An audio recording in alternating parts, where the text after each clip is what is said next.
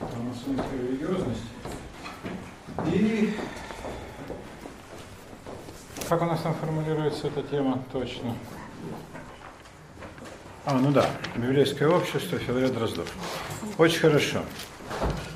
Ну, глядите. О масонской религиозности мы говорили с вами а, достаточно в прошлый раз. Я надеюсь, вам все понятно. Впрочем, если нет, то мы какие-то моменты можем уяснить да, дополнительно. Тогда вы спросите.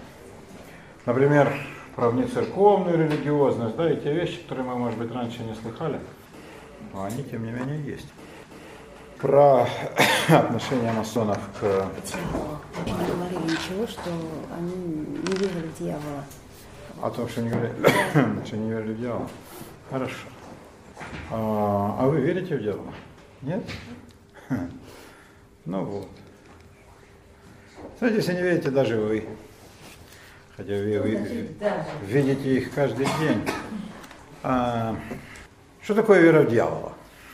А, если ее, так сказать, разобрать. Это, конечно, для самых, скажем так, примитивных последователей любой религии. С точки зрения, скажем, ну, религиозной психологии, был такой Уильям Джеймс, классик, который написал там исследование религиозного опыта. Лучше никто не написал. Это в начале 20 века. Что, ну, он как бы исследовал массу материала, что чувствует там молящийся, опрашивал их, что чувствует человек медитирующий, кающийся, а, взывающий к Богу, слышащий в ответ некие там голоса ангелов, там угодников, ну, говорю в христианском мире, да, а, каких-то там святых или там, самого Бога. А, и это очень любопытное исследование. Вот с его точки зрения, если есть любовь к Богу, то не должно быть никакого страха перед дьяволом. На самом деле в, ну, в Евангелиях как таковых говорится о любви к Богу, про дьявола ничего особо не сказано. И откуда там он взялся? Был такой э, в XII веке французский великий э, теолог Пьер Беляр, осуждаемый за многое церковь, тем не менее человек величайший, гениальный и переживший, э, его имя пережило века, он тоже говорил то же самое. Задолго, конечно, до Генри Джеймса. Генри Джеймс, естественно, о нем знал как живший гораздо позже, что, э, но Беляр говорил это с позиции верующего человека и ревностного католика, да, Джеймс человек объективный, ну так им старался оказаться, да, исследователь, смотрящий извне, а Беляр изнутри. И Авеляр говорил, что, значит, в чем проблема церкви нашей? Ну тогда, да, в 12 веке ему казалось, что там полно проблем, он не видел, что позже будет. Что у нас э, страх перед дьяволом заменил любовь к Богу. Это очень правильно сказано, между прочим. Это, это на самом деле замечалось всегда. Это две противоположные вещи в религиозной, скажем так, доктрине, да, или в религиозном опыте, если хотите. В принципе, если есть любовь к Богу, то ничего бояться не надо. А, по-настоящему верующий человек, он нас ничего не боится. А, все, блажен, кто верует, тепло ему на свете. И, ну, я видел искренне верующих людей разных конфессий. И вот как раз их-то и отличает такое вот бесстрашие. Дьявол для тех, кто, конечно, верит хуже и слабее, или там вообще, так сказать, это даже не вера, а это какой-то такой поверхностный некий налет, скорее дань а, тем обычаям, которые вот в той или иной местности существуют. А вот страх гораздо сильнее любви. Все религии требуют требуют, религия же говорит императивно, любви к Богу обязательно. Но они называют это еще и страхом перед Богом, богобоязненностью. Но вы должны понимать, это не тот страх. Вот, тут мы подступаем, вот тут бы я хотел вашего внимания, да? Сейчас я попытаюсь как-то воздействовать на ваше. Да, угасай сейчас. Вот сейчас мы э, пробудем. Значит, э, страх-то разный бывает. По-русски, к сожалению, вот есть, э, скажем так, слова, которые требуют синонимов, но их нет. Например, таких понятий, как страх или любовь. Да, получается и любовь к борщу, и любовь к киевскому «Динамо», и любовь к родной партии, а, и любовь там, к игре в теннис, и любовь к матери. Э, бадминтон, кстати, да. Но бадминтон это не любовь, это страсть. Это страсть. И любовь э, к родителям, кстати, и э, любовь значит, э, романтическая, да, заходите, заходите.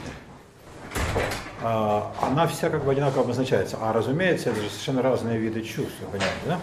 Говорят по-китайски, э, есть тонкий раздел, 36 э, градаций, да? Даже увлечение, когда мужчина увлекается женщиной наоборот, ну женщина примитивно все, так китайцам, да? Там у нее только газ и тормоз, а у мужчин 36.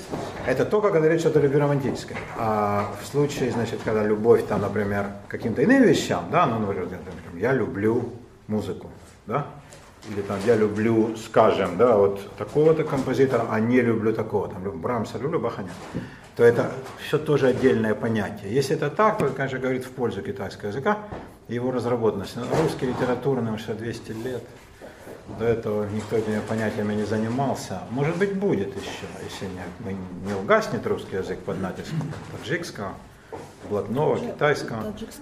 Да, то, э, может быть, это разовьется еще поскольку язык же развивающаяся система. Но э, понятно, да, у слова любовь как бы недопустимо мало синонимов в нашем богатом языке. То же самое страх.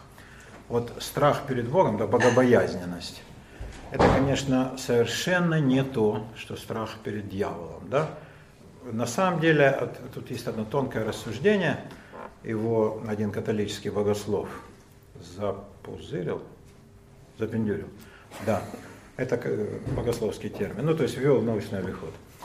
Он говорил так, надо говорить не богобоязненный, а грехобоязненный человек. Не тот, кто боится Бога, а тот, кто боится греха. Вот это подлинное, так сказать, э, так сказать, то, что мы называем богобоязненностью. Да? То есть человек не боится Бога, потому что за что же Бога бояться? Бога, так сказать, человек любит пламен, ну, ну, верующих, пламенной э, любовью без примеси. Боится греха, боится надо греха да? греха, соблазна. Вот грехобоязненность, вот такой он предлагал термин ввести. Это хорошо. Мне кажется, это очень точное определение, но оно не привелось.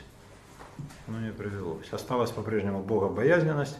Во всех языках это слово есть. Оно кажется мне исключительно неудачным и не, не как бы выражающим того понятия, которое за ним должно стоять, но оно сохранилось. Вот, вот такое бывает. Вот и по-русски то же самое, да, вот, так сказать, богобоязненный, вот, ну, как мы понимаем, кто это такой, вот как, вот если разобраться, боящийся Бога и боящийся дьявола, одно ли и то же лицо, да, или боящийся греха.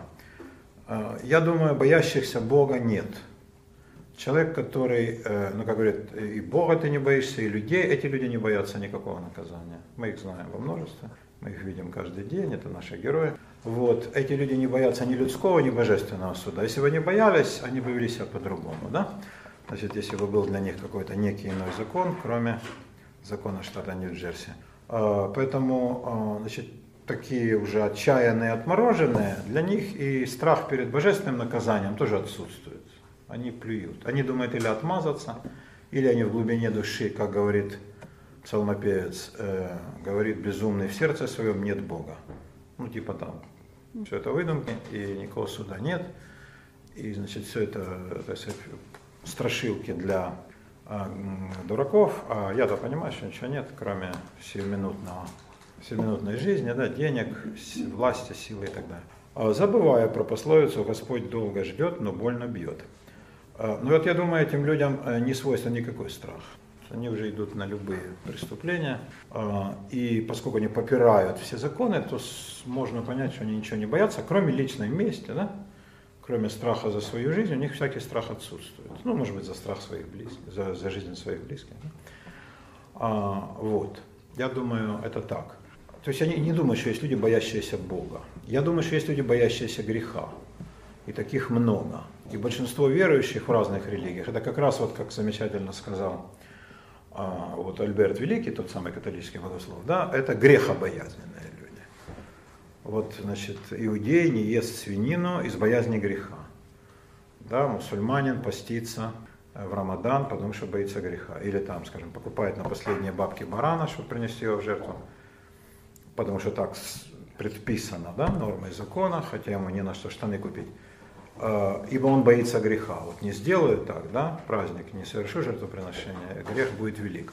Да, христианин там как-то себя ведет по-христиански, не делает мерзости, боится греха, да, э, ну это некий идеал, да, но есть люди, конечно, которые так себя ведут, безусловно, это миллионы людей, они боятся греха. Э, это грех, причем же это не, минутку, минутку, давайте дослушаем. Это не страх наказания уголовного, да, типа там, э, я бы, конечно, все стырил, но увидят, блин, и тогда будет плохо. Тогда посадят, будут бить, причем по очень болезненным местам. И потому что люди не любят, когда у них воруют. И поэтому я этого лучше делать не буду. Это другой страх, потому что человек, боящийся греха, он, например, понимает, что, скажем, вот если он что сделает или не сделает, это никто не увидит. Заведомо никто не увидит, кроме Бога, да? И он боится греха в его божественных глазах, потому что Бог-то видит все, и поэтому он греха не совершает, не делает запретного, да? не приступает каких-то повелений. Вот такая штука английская военная пословица. Что такое дисциплина? Это когда ты делаешь то, что должно, даже когда ты знаешь, что никто не видит. Это высшее проявление дисциплины. Ну вот это сродни этому, да? То есть ведь религия же это очень сильный дисциплинирующий фактор. Закон. Да, в каком-то смысле это, но опять-таки, э, слово закон нас дезориентирует, Танюшкин, потому что мы будем путать с законом гражданским уголовным, да, который извне навязывается. А это вещь, которая выбирается человеком изнутри. То есть это э, те правила поведения, можно назвать законом, но слово закон я бы не советовал, которые человек изнутри выбирает. А? Закон, э, закон уголовный, гражданский, ну какой там мы соблюдаем, общественный, предвыборный. Это нечто извне на нас накладываемое, а мы его не выбирали. Э, как бы ни у кого же нас не спрашивали, вы не возражаете против той или иной нормы гражданского или уголовного права. Нам совершенно похрену, да? Нам объявили, и мы должны выполнять. Ибо незнание закона не, не освобождает этого исполнения. Как римляне говорили, lex scripta et legitata. Закон написан, да, и все. А теперь ты можешь говорить, я не слышал, там, или вообще не согласен. Кого интересует? Да, значит, ты нарушил все. Это э, со времен римского права это действует. Э, государство, которое принимает законы, оно не спрашивает у граждан, согласны ли они с той или иной нормой. Они э, эти законы предписывают, и все. И мы должны их выполнять. Закон, по которому живет верующий человек, принимается им изнутри. Человек добровольно принимает на себя те или иные обязательства, скажем так, да? Обязательства. Э, и это не, как бы, ну, не иго, и закон это же ярмо и под него сгибают голову. А это крылья, которые человека наоборот поднимают. Я веду себя так, что я так выбрал. Но в идеале верующий человек должен чувствовать себя так, да? по-настоящему верующий. А, поэтому вот тут слово закон тоже, да, с ним надо быть осторожным. Это некая модель поведения, да, э, система норм, которую человек изнутри выбирает. И в эту модель вписывается боязнь греха. Не совершу греха, не убоюсь зла. Да, как бы кто бы мне ни грозил, а я не приступлю религиозных предписаний. Да? А христианину говорят, ну потопчи распятие, мы тебя оставим. Нет. Хотя ну хрен, да, потоптать деревяшку. Да? Верующему еврею в эпоху гонений съешь свинину. Нет. Мусульманину говорят, там, там отрекись от своих этих дивных книг. И он говорит, нет, и все не согласны умереть, и мы знаем. Полно примеров религиозного мученичества, вся история полна ими. Миллионы людей бестрепетно отдают жизнь за те вещи, которые они считают важными. Нам они кажутся неважными, мы их считаем идиотами. Это наша проблема. Вообще большой вопрос, кто идиот. И мне кажется, как раз мы в этом случае. Потому что эти люди за что отдают жизнь? За те нормы, которые они сами для себя приняли они полагают, что это, если они совершат это, они не смогут с этим жить. Они себя сами плюнут, даже не плюнут, а гораздо больше сделают в душу, да? И тогда как с этим? То есть они приступят норму, да, они совершат грех. Ну, бывают разные грехи, но если речь идет о серьезном прегрешении, да, о каких-то непрощаемых грехах. В христианстве называются смертные грехи, да, семь, как известно. Вот, ну, допустим, ну, есть и иные, да, не входящие в число этих семи то как тогда быть? Вы смотрели гениальный фильм Seven? Семь? Ну, это прекрасно, да? Как там, какая падла, это главный герой. Да, не Рассел Кроу, да, полицейский, который в конце концов становится его жертвой, да? а как быть, да? Вот, значит, дать волю гневу или нет. Посмотрите, да, это один из лучших фильмов. В Америке религиоз, глубоко религиозной стране, глубоко религиозной, где людей волнуют религиозные проблемы. Серьезно, серьезно волнуют, да, не на уровне там бухтежа. Такой фильм мог родиться, как размышление. Вот, а что, как, как следует реагировать? Чем от законов чести отличается? Кодекс чести от э, религиозных делов принципиально ничем. Просто кодекс чести больше, ну, ну скажем, дворянский, самурайский, да, какой-нибудь там, да, он больше э, на условностях, на пустяках.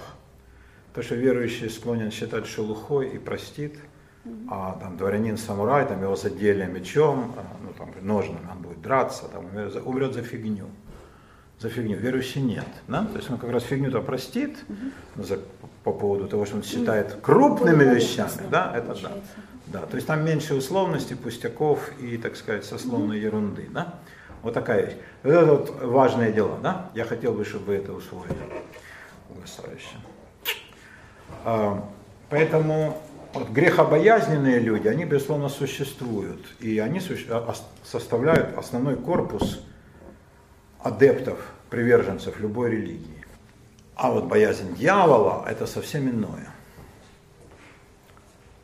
Значит, это убеждение, что есть некая сила вовне нас, лежащая, где-то там он или под землей, как раньше, ну сейчас там бурят платформы, нигде никакого дела, а, или он там а, на вершинах каких-то, или в расщелинах гор, или он вообще где-то там вне нашего мира обитает. Э, под землей ему отводили место все религии, потому что подземное же царство совершенно было не исследовано. И, ну, естественно, Бог на небесах ангелами, там они на облаках, а эти, ну, ну да? антипод низ вверх, это все понятно. Наверху благое, а внизу дурное. А теперь понятно, что никаких там нет дьяволов. А где он тогда есть? Ну, красивая фраза, что он гнездится в человеческой душе. Но там же гнездится и добро. Там же и добро. То есть э, из чего вера в дьявола складывается? Она складывается из страха. Но не страха совершить грех и тем самым жить запятнанным и э, приступить самим на себя взятое обязательство. А страх, что есть э, сила вовне, который может с тобой делать все, что захочет. А ты ничего не можешь противопоставить. Ну, дьявол же заведомо сильнее, да? Бес попутал. Классическая оговорка «бес попутал» оправдывает любую человеческую мерзость. От смешной, там типа, ну, например, украсть серебряную ложечку в гостях. Ну, это дело же кто из нас, правда? А, ну, если она лежит уже, блин, и она, хозяйка вышла, ну фиг тут лежать. Ну, раз. Вот. Предварительно надо вытереть салфеткой, чтобы на ней не осталось клубничное варенье.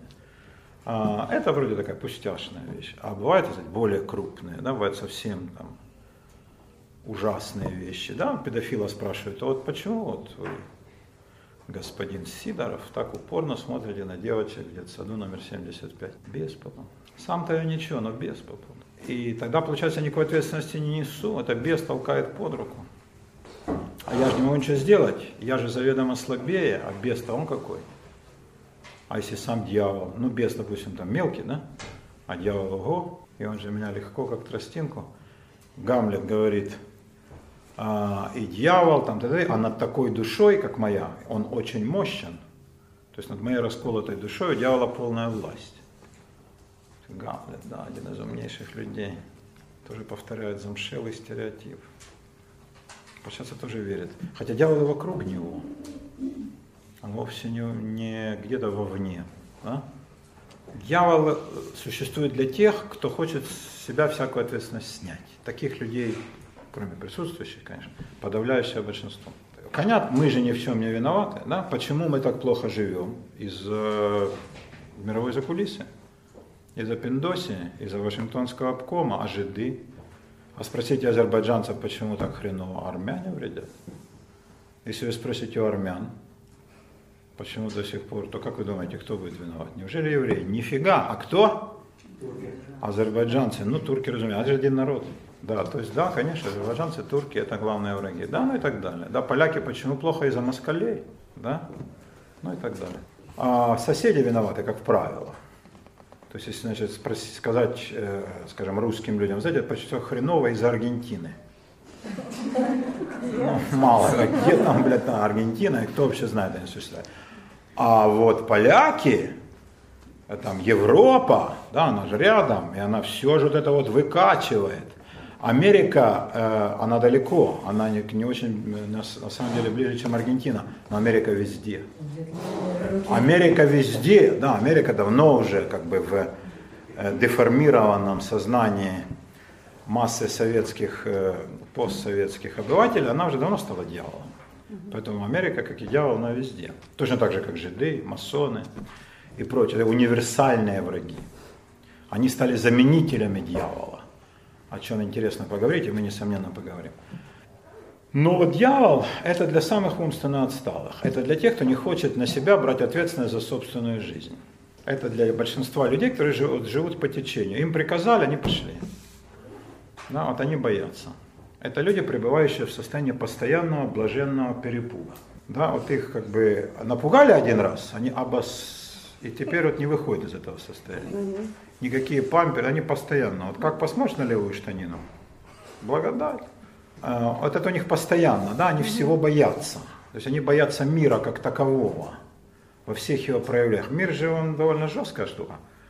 Это они боятся. Они боятся нужды, борьбы, они боятся конкуренции, они боятся нового, а, они боятся каких-то там неожиданностей, которые всегда бывают, э, боятся реальных несчастий болезней, там, смерти близких, боятся выдуманной фигни. Да, там примет, э, сорока закричала, там, молния ударила. Нет, есть люди, я вот этим летом, были сильнейшие грозы, я впервые увидел людей, которые реально боятся грозы. Я думал, это выдумки. Что? Народ залезал под стол? Да. Я вышел, сказал, вот смотрите, да, народ еще больше забоялся. Понимая, что я посланник демонов грозы. Сейчас я зайду, и от меня будет это самое исходить. Ну, тут они были правы. Вот. Но это от меня не били молнии, только потому что я не успел обсохнуть. Так бы, конечно, там, от них бы не осталось живого места от этих. Это были, кстати, архитекторы из Нижнего Новгорода. Ух ты. По виду довольно такая вменяемая тусовка, но боятся грозы до смерти. Зевс на а, И Илья Пророк, и Илья Зевс, да. В общем, вот так. Представляете? Для меня было, ну я, как сказать, ничего особенного от двуногих не жду, но все-таки каждый раз я не перестаю потрясаться. Как какой-нибудь сюрприз преподнесут. А это для меня было удивление. Ну, боже мой, да? Прям все подряд они болели? Ну, конечно, нет, не все, нет, да. Ну, может быть, у кого-то было действительно... Тяжелое детство. В глазах... Э... Собака растерзала, а потом оказалось, что это молния. Молния ударила в сток и сожгла деревню Понтовку. Да, запросто. Да, большие говнища все выгорели, да. В моих глазах молния ударила в березу, которая стояла вот здесь. Ну, что же делать? Ну, скажу вам. Впечатляет. Я вам скажу, впечатляет, когда она прошила весь ствол да. насквозь. Это... Вы боитесь грозы после этого? Нет, я не боюсь. Ну Видите, вот и все. Понимаете, да. А, когда я шел к вам, преисполнены разных чувств. Сегодня. А, капюшон там я надвинул, там боролся со своими ощущениями тяжелыми. Вдруг рядом со мной, у меня было ощущение, что это граната. Я подумал, что я даже не смогу отпрыгнуть, как следует, да, чтобы залечь там ногами к взрыву. Нет, ну не смогу. И думаю, что же это за, как, откуда? Ну, взрыв как от боевой, но рядом, а я думаю, что же я жив. А сумка обрызгана водой явно, я думаю, кровь, нихера, а где же осколки? Ну, вижу, это пакет, пакет с водой, который какая-то сука э, выбросила а, сверху, да. А, если на сантиметр бы, вот я подошел бы ближе, ну это чистый божий перст, то отшибло бы больную лапу, я думаю, что раздробило бы полностью. А на там 5 сантиметров, я не знаю, может я остался бы жив, но остатки ума, конечно, покинули. Да, очень, э, ну стали там орать, э, там какая-то женщина так испугалась за меня, ну как бы она представилась, она могла быть такой всегда. И э, приехали менты, я, значит, даже чуть задержался, как-то они там попытались вычислить, мне кажется, безнадежно, к сожалению. Если бы я точно знал, кто это бросил, то я, конечно бы... дома? Из дома, да. дома, Из- тоже часто. А там, вот, я посмотрел, там вокруг этих пакетов штук 10. То есть это он бросается, и судя по броску по, по мне, он целится. Да, естественно. Да, и ну, вот не повезло ему со мной, а мне повезло с ним. Я бы очень хотел его увидеть. Но я думаю, это нереально, к сожалению. Но если бы это сбылось, он бы меня не забыл. Это вы можете быть уверены, да. А, ну, если вообще, через некоторое время он утратил бы способность забывать, это я вам обещаю. А, он же целился по голове. Я думаю, таких надо сразу, как говорил Чукча, да, глядя на Чукча пострадал от паровоза, и глядя на чайник, говорил, таких надо убивать маленькими. Да? А, поэтому, я думаю, надо кастрировать, да, как-то так. Ну, в общем, я нашел бы способ. Нет, нет, нет, это совершенно не гуманно, да, не, совершенно не гуманно. Нет, зачем кастрация? Это же все, чтоб все видели, он же не будет кастрацию всем демонстрировать. А, не, есть масса способов. Ну, я как-то так подумал, ну, что мне теперь, бояться ходить под домами? Ну, как-то странно, да? Э, Ну, наверное, там молния ударила в кого-то. Э, Я видел шаровую молнию. Это же я. То есть это молния на шару, да? То есть она вот летит совершенно бесплатно на, на шару, да. Есть картина Пикассо, девочка на шару, да? То есть бесплатно.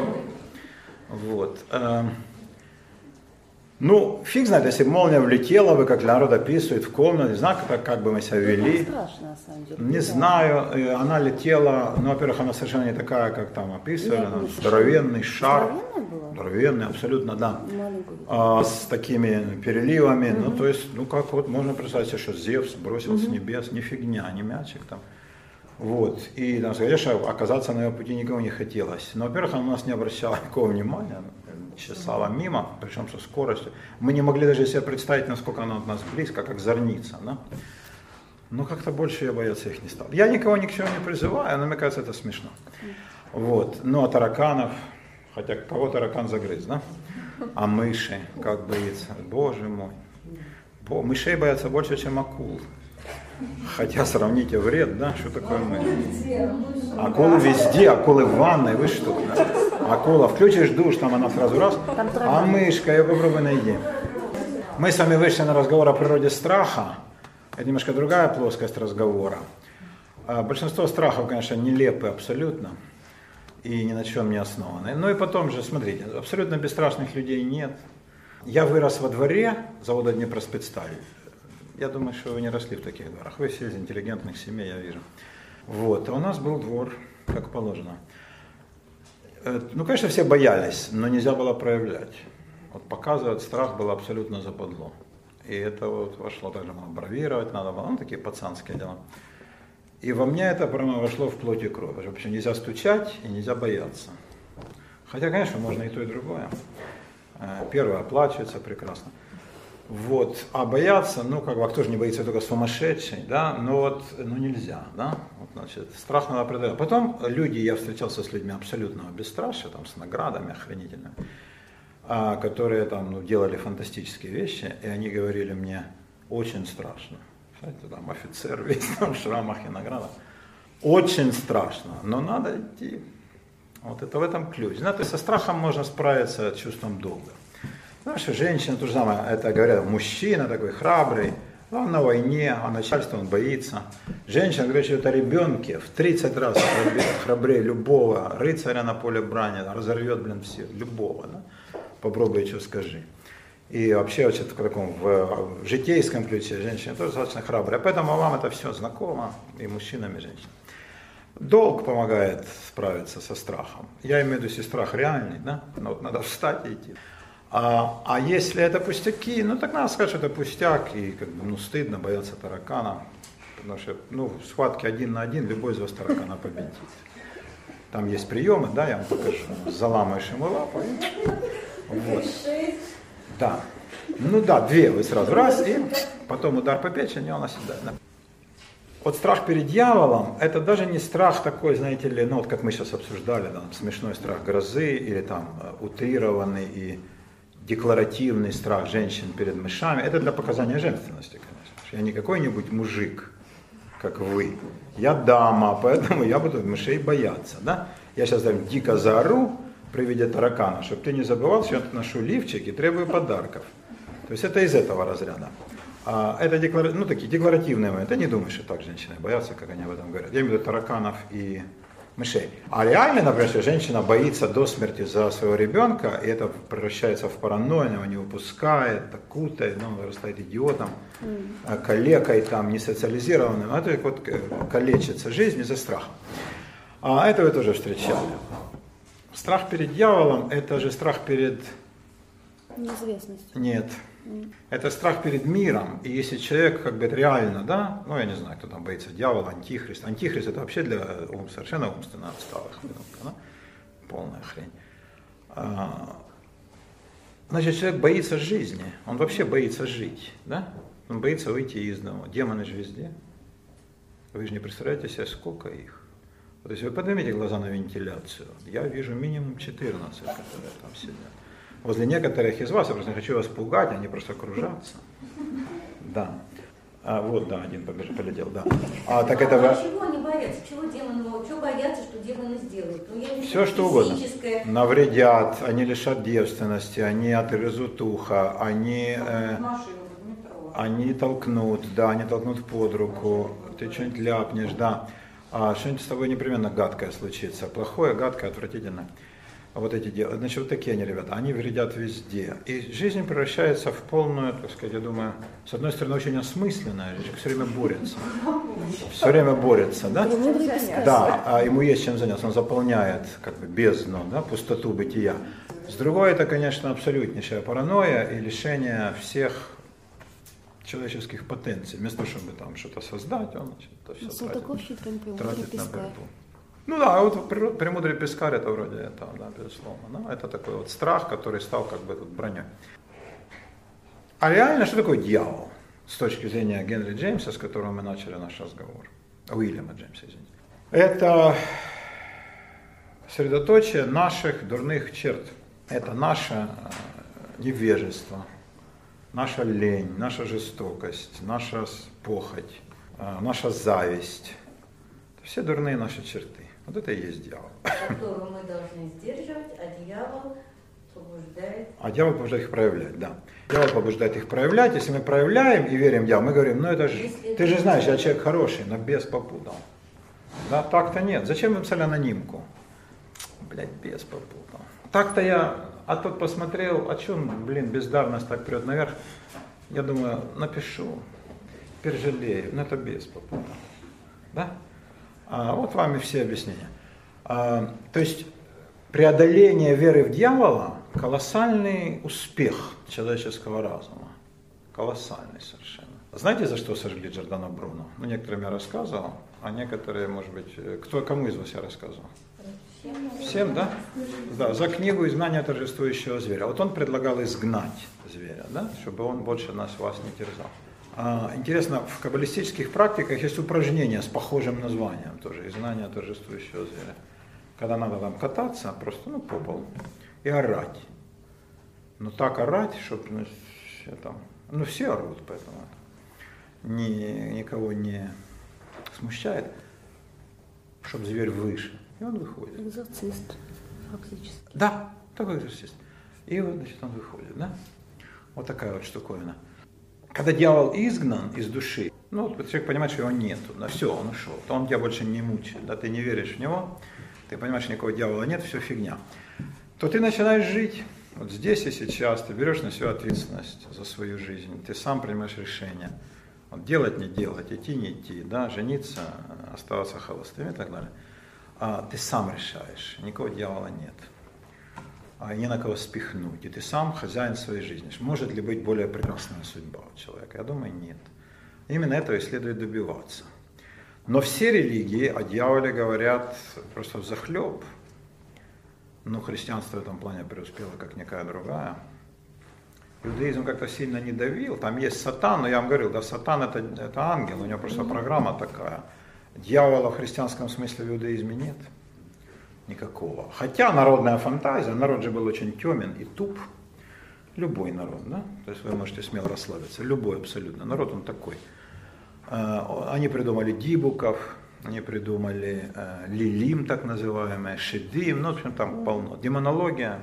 Георгий Федотов, великий русский богослов, говорил, что, в общем-то, э, когда религия создается, новая, ну, скажем, там, Моисей со своими заповедями, да, или там э, Гаутама Сидаратха, да, в Индии со своей проповедью, там, в Оленям парке, или какой-нибудь там Нагарджуна в той же Индии, там, про Бодисаттву, да, который не уходит в тот мир, остается в нашем.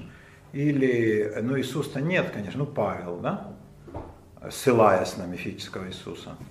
Вот Павел, да, как реформатор. А, пусть даже и э, Мохаммед, погонщик верблюда, это все как бы люди одного типа, да, религиозные реформаторы. Они создают религию как высокую метафизику.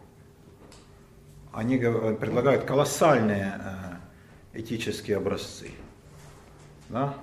Ну, скажем, не кради, не прелюбодействуй. Ну, кто это может выдержать? Нереально. А Иисус был еще строже, да, там а, молись за проклинающих, ударят по левой, подставь правой, ну, абсолютно нереально. Но в этом есть некая высокая такая поэзия, прерви на себе цепь зла, да? То есть можно с этой точки зрения понять. И создается высокая, я вам, помните, показывал картину Дали, да? Он смотрит, никто не видит вообще, куда он смотрит. Она настолько высоко для них, да? А, а Иисус Иоанна Креститель, насколько Дали гениально это понял? Да, христианство создавалось э, для избранных, для единиц, а распространялось среди сотен миллионов. А им же надо, щоб понятно людям оце об'ясніть. А як ви це людям будете розказувати? Як оце? Мене вдарили по морді, а я що друге? Та ви що? Ні, ну так вестися не буде. И, значит, надо э, высокую метафизику перевести на язык простых понятий. И любая религия, пишет Федотов, это гениальное сейчас наблюдение, она идет путем упрощения и вульгаризации. Вульгаризация это все на все общедоступность. Вульгарис это доступная по латыни. Ну а как же религии не быть доступной? Она же для этого призвана, любой проповедник, если его не поняли, они чешут репу, говорят, ну занятно, но хрен знает. Ну так какой он проповедник? Его сжигает же огонь изнутри, он же не за бабки работает. Тогда он, надо так сказать, что понял народ. Э, сегодня он говорит там с какими-нибудь афинскими торговцами, это ж хитропопойно, а завтра с пастухами. Это совсем простое. Да, вот надо, значит, найти и тем, и тем какое-то общее. Но, с другой стороны, доктрина должна же оставаться единой.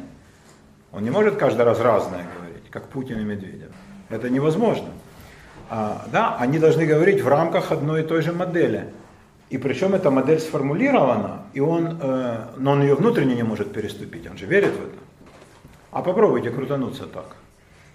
Вот отсюда гомилетика, наука от пасторской проповеди. Она говорит, любые приемы, метафоры, отсюда притча, а притча всегда снижение. Потому что всякое сравнение всегда хромает. Чем больше сравнений у тебя в тексте, тем больше он хромает. Вообще, в принципе, надо говорить прямо. Да, вот как вот ты чувствуешь, так и говорить.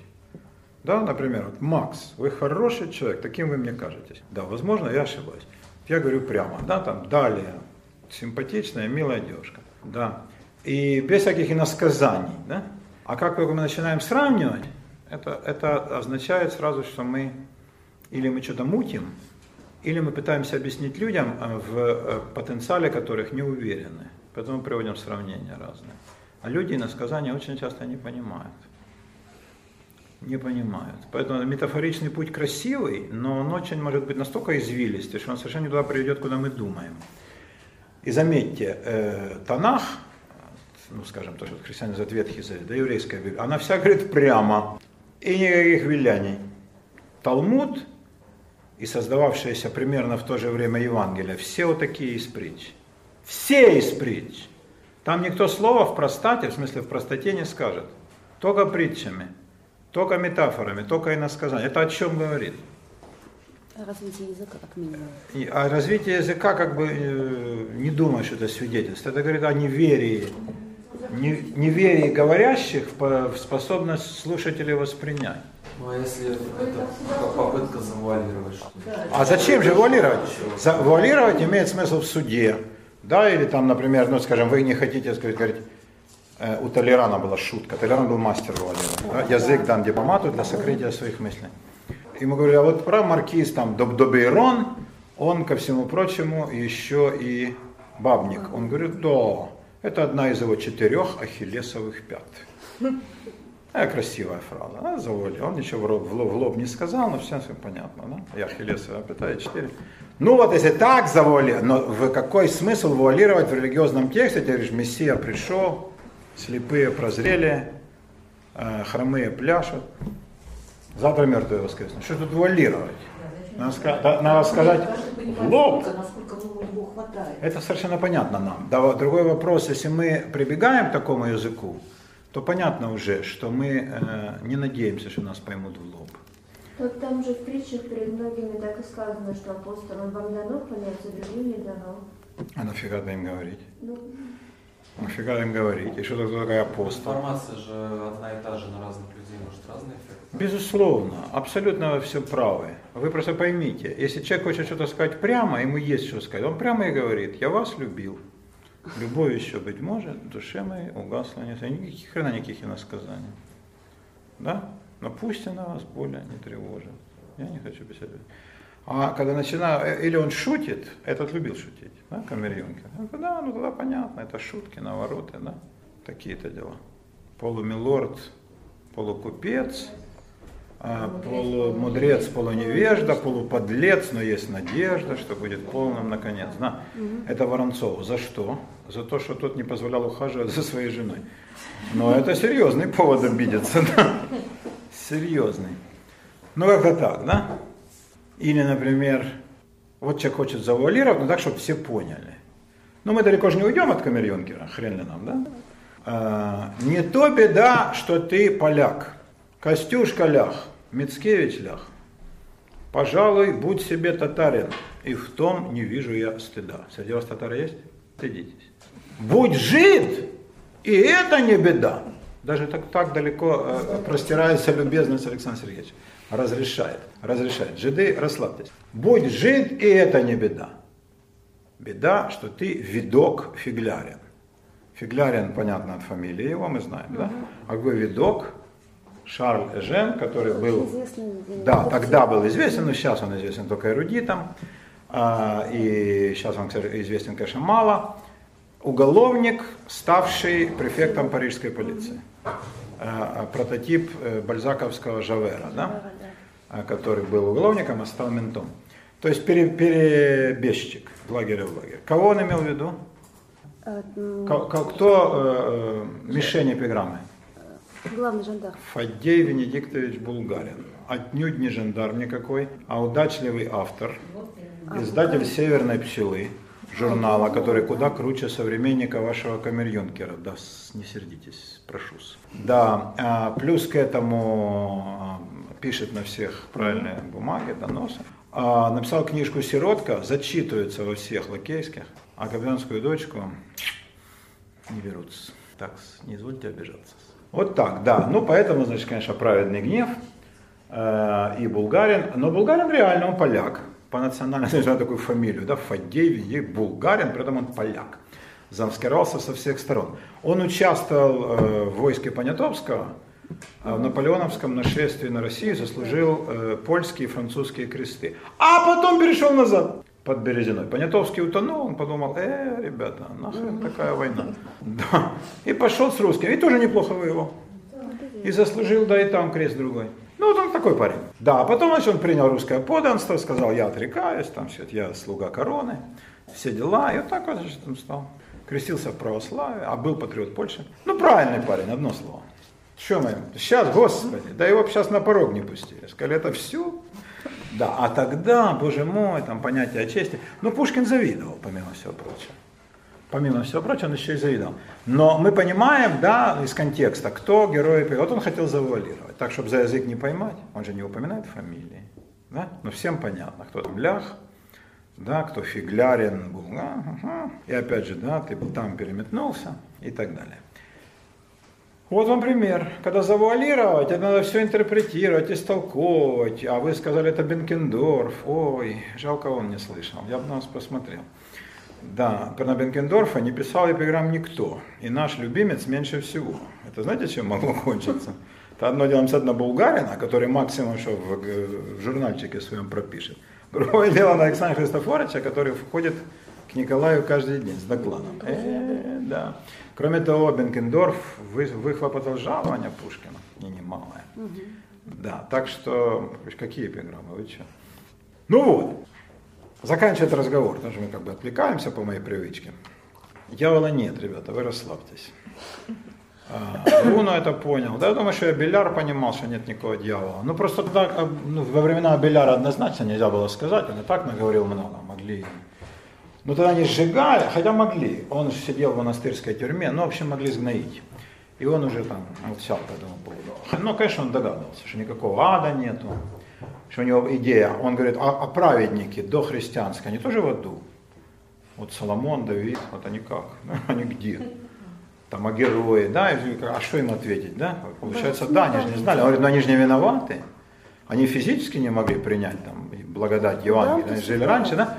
Но жили как бы, да, какой тупик себя загнало христианство. Вот такая вот штуковина. Поэтому, а то, что нет никакого ада, ад создают все люди сами, люди догадываются довольно давно. Сколько, ну, с этим адом они сталкиваются, и дьявола нет никакого. А дьявол это сосредоточие наших худших черт. И освобождение от власти от веры в дьявола, была одна из задач масонов. А, это проповедовала Кабала, но у Кабалы же сторонников было мало. Она же никогда не стремилась к массовости. У масонов побольше. И вот масонские сочинения, они как раз вот говорили, брат, ты прежде всего расслабься. Дьявола нет никакого, а есть любовь к Богу. И если ты Бога любишь, то и дьявол тебе никакой не нужен. Забудь о нем и живи вот своей полнокровной жизнью. Так что имейте в виду.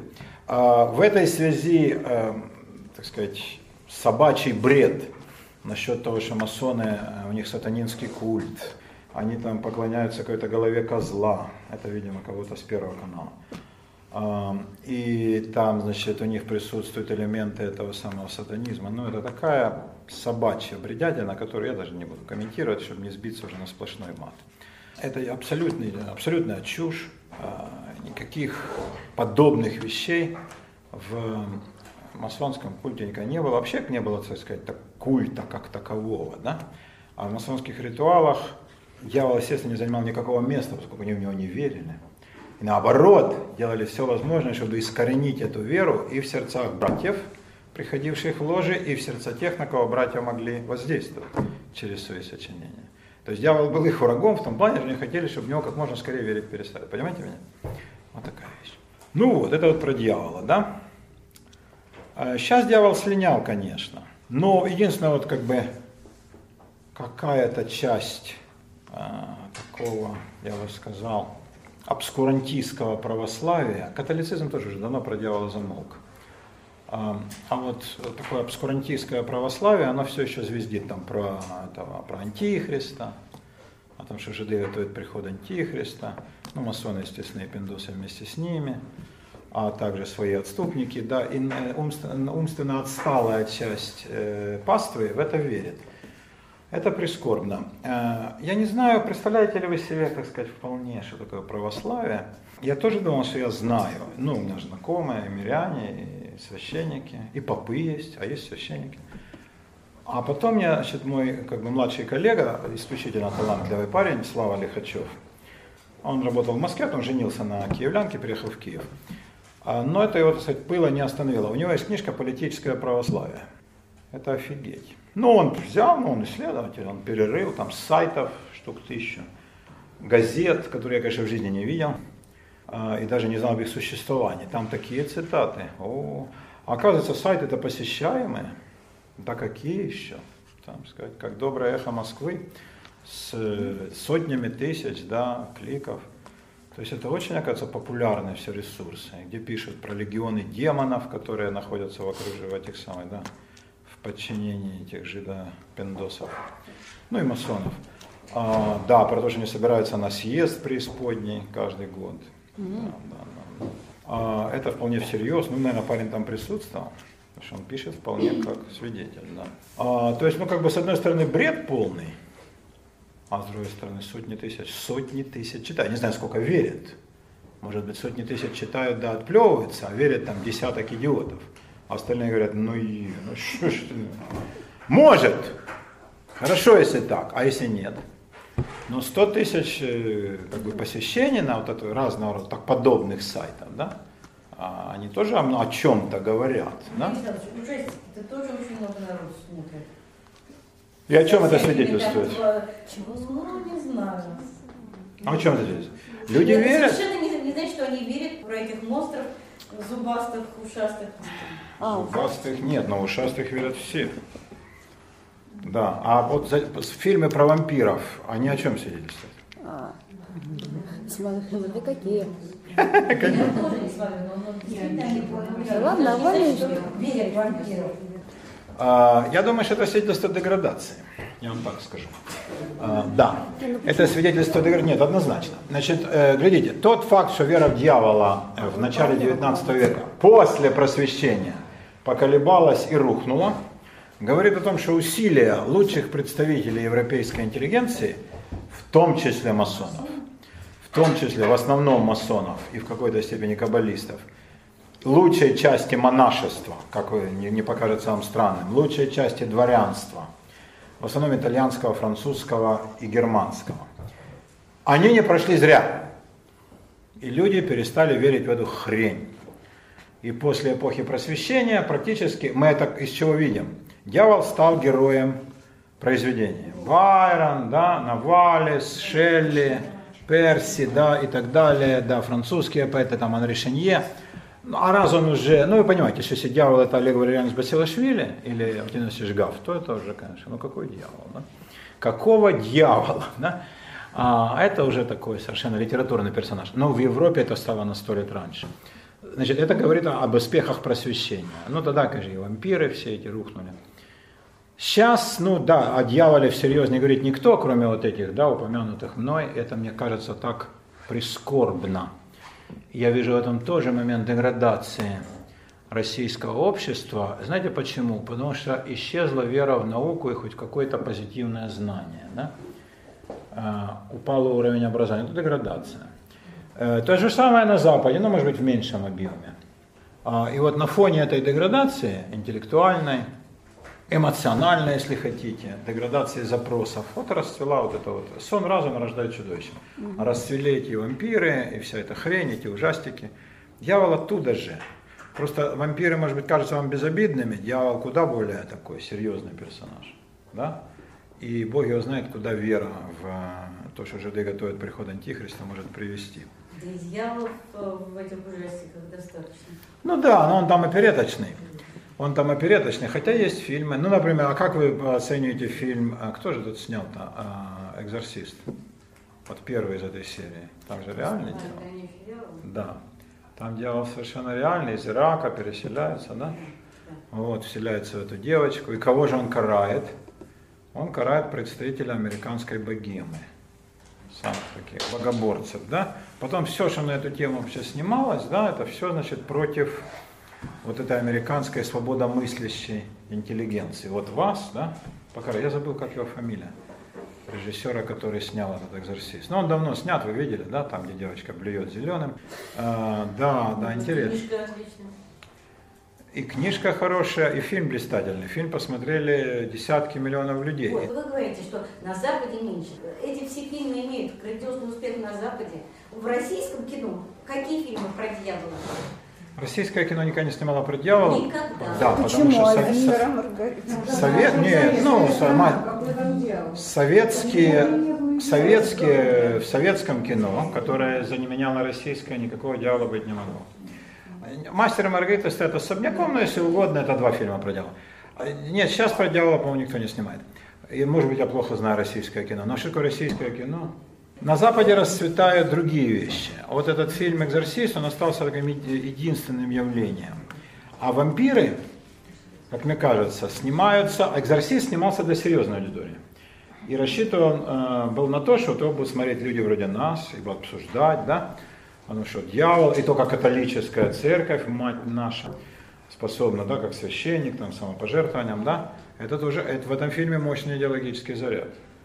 Да? А вот э, всякие вампирические дела, это уже, конечно, чистое мыло, и это чистое загребание бабла, и там цель тоже нам вполне очевидна. Кто стал зрителем кино? Сначала на Западе, теперь и тут. Подросток, цветной подросток, да, с его уровнем, да. Вот для него снимается вся эта хреновина. А кино как искусство все ушло в артхаус, и там у него маленький тираж, небольшие объемы, фестивали, лучшие из них, да, и все такое. А, но опять касается Запада, потому что рус, русское кино, российское, его вообще как бы в этом плане, оно даже не представлено, да? Там на один фильм Елена, столько воплей, а, а Сакуровских вообще никто не видел.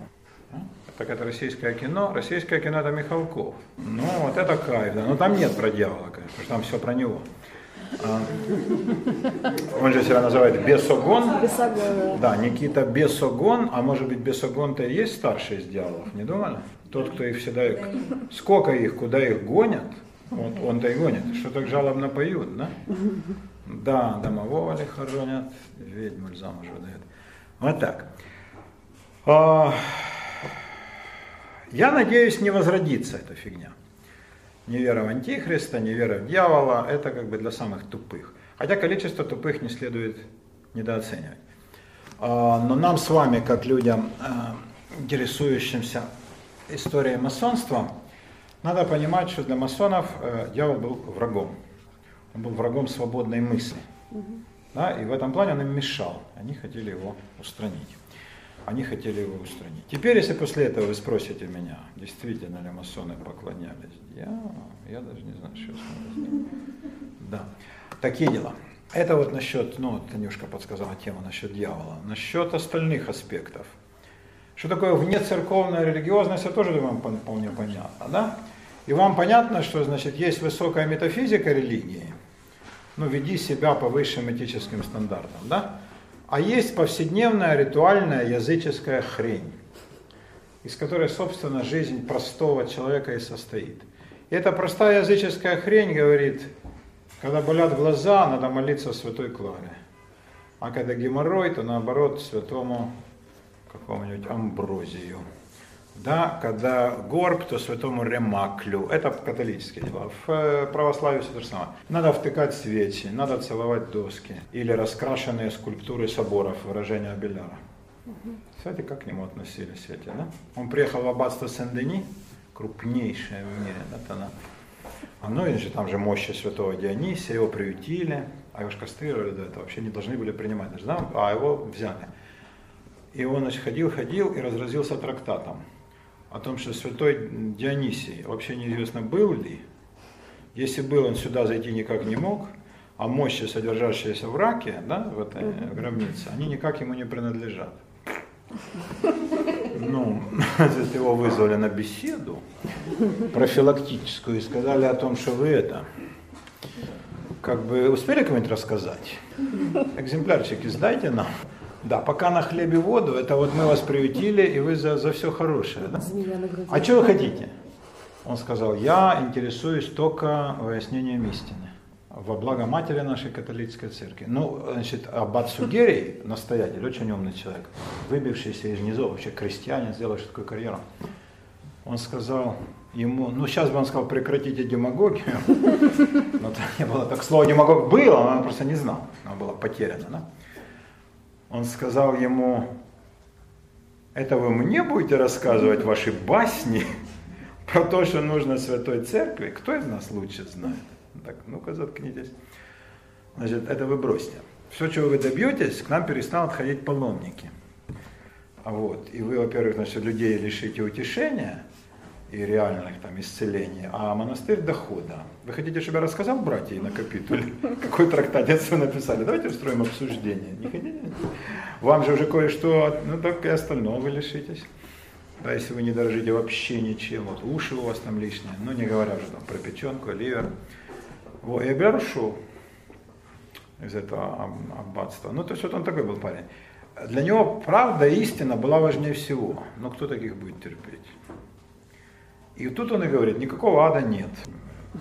Вы базар-то фильтруете. А он говорит, нет, а вы мне объясните, а как он устроен? А где находится там Давид, Соломон, пророки? Они тоже в аду, но в раю же они быть не могут. Говорят, пророки в раю. Хорошо. А вот праведные цари, да, герои. А вот Вергилий, предсказавший, так, как считало христианство, э, они так трактовали поэзию Вергилия, да, потому Данте да, выбрал Вергилия в проводники, да, что Вергилий предсказал э, появление Иисуса в своих э, поэмах.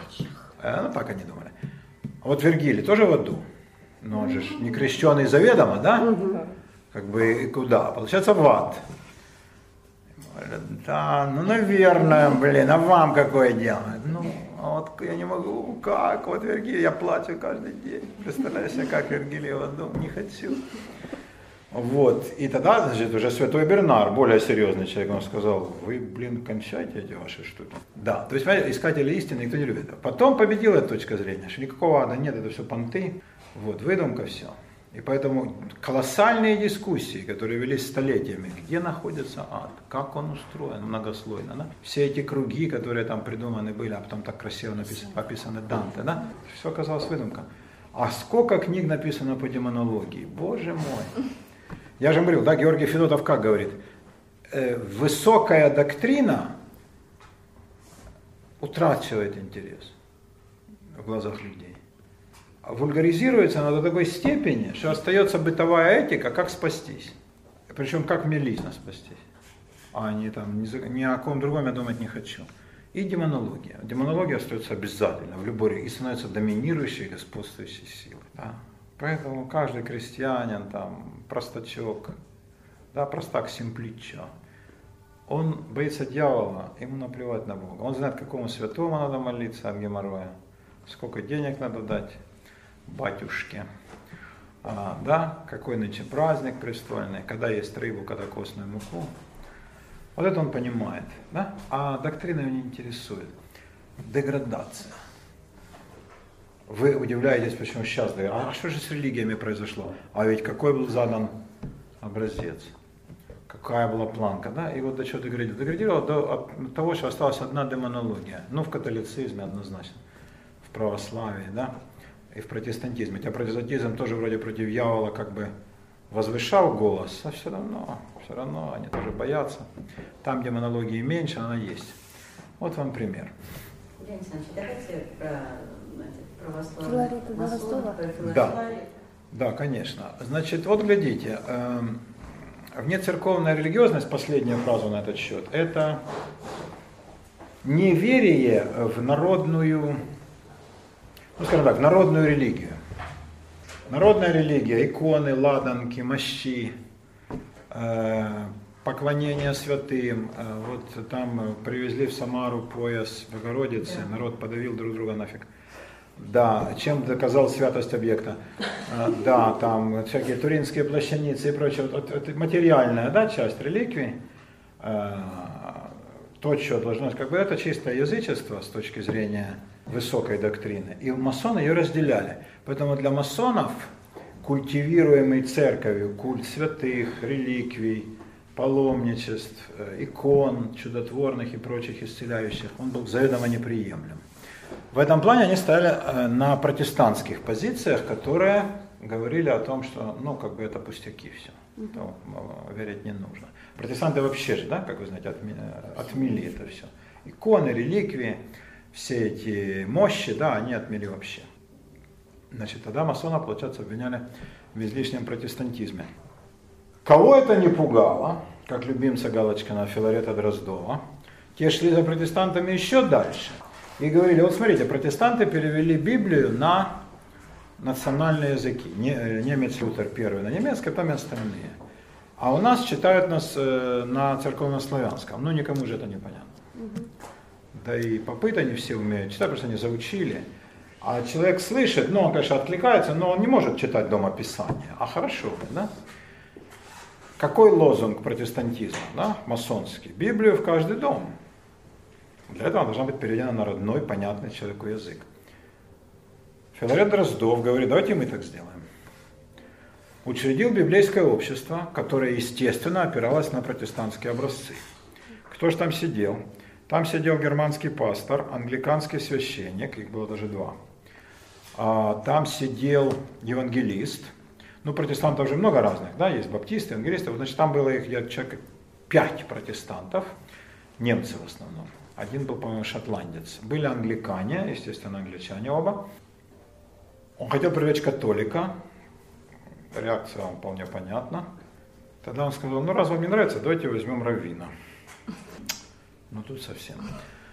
А, Но он взял, правда, не э, как бы на статус консультанта. И на какой предмет? Давайте переведем Библию, наконец-то с языка оригинала, потому что перевод-то э, синодальный, это, ж- это вернее этот самый, да, э, славянский перевод с греческого, да, септуагинты. А мы давайте переведем с ивритского оригинала, это будет гораздо точнее. И на современный, ну для них тогда современный, как видите, не очень отличается от нынешнего русский язык. Там есть ряд слов устаревших, да, плач называется милоть, да, или как-то там, ну такой, может быть, пять десятков таких слов. А так все совершенно, конечно, понятно, синтаксис, все, да, правописание. Ну да, писали с этими ерами, но если их убрать, то нам будет. это не славянский язык. Кто должен был быть первым пропагандистом такой идеи? Православная церковь. Ну, кто больше заинтересован в распространении Слова Божия? Кто был ху- худшим врагом и злейшим оппонентом деятельности библейского общества? Православная церковь. То есть тут только внешний парадокс, на самом деле его нет.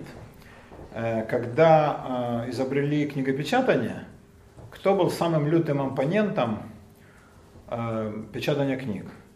Лига переписчиков книг, которые, казалось бы, да, самая образованная, да, они должны были говорить, вот, наша мечта зла. Это у них отбирает работу. А они были против. То есть тут как бы нет кстати, иллюзий. Но у церкви были еще причины, конечно. У церкви были еще причины. Они коренились, я как мне кажется, знаете в чем? Я же давно в этом деле, да, в смысле преподавания Библии и прочее. Люди ведь совершенно не представляют, что в Библии написано. Ну, вы ходите там на лекции, да, неких сомнительных личностей, и потихонечку понимаете, да, что на самом деле написано. Совсем не то, что люди ждут. А если кто прочтет, какой-нибудь крестьянин Фрол Козлов, никто не ждет. А знаете, какие бывают крестьяне? Там один раз и оказался Мишкой Ломоносовым. Там Кулибиным. Это ж такие ребята. Он так бухает, бухает, потом раз, и вдруг он прочел и понял. И что тогда с ним делать? Да? Никогда же не предскажешь, где он там сидит, в своей там Костромской губернии. Они поймут, что там на самом деле есть.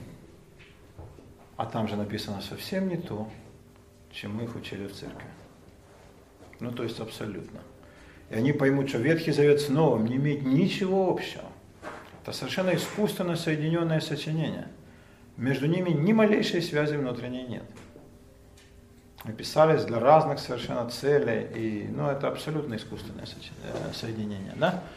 И тогда получается вся доктрина становится под угрозу. В общем, тут есть над чем подумать. Этого церковь допустить не хотела и не могла. Самая ее, так сказать, обскурантская часть приложила все усилия, чтобы библейское общество не работало. Но не тут-то было. А почему? В библейском обществе участвовал Михаил Михайлович Спиранский, это было при Александре Первом, а он был его всесильный фаворит. Э, Спиранский организовал ложу «Полярная звезда», куда вступил тут же Филарет, и вступил еще ряд людей исключительных по дарованиям, и там вот, вот была ложа с исключительно высокими э, требованиями к интеллектуальному, к интеллектуальным качествам своих приверженцев, ну как ни одна другая. Но там уж вот точно простых не брали. Но они как бы и задач таких не ставили. Их было там человек 15 всего, потом разрослось до 20. И это каждый был Личность. личностью, да, и какого калибра. Вот Филарет состоял всю жизнь в этой ложе и никогда не отрекался. И гордился этим. Полярная звезда, понятно, путеводная. Формально ложу основал некий Феслер, приглашенный спиранским преподавателем иврита э, в духовную академию. В духовной академии иврит не преподавался. Ну, жидовский язык нафига. Греческий как-то. Латынь тоже через пень колоду. Ну, славянский, конечно, да.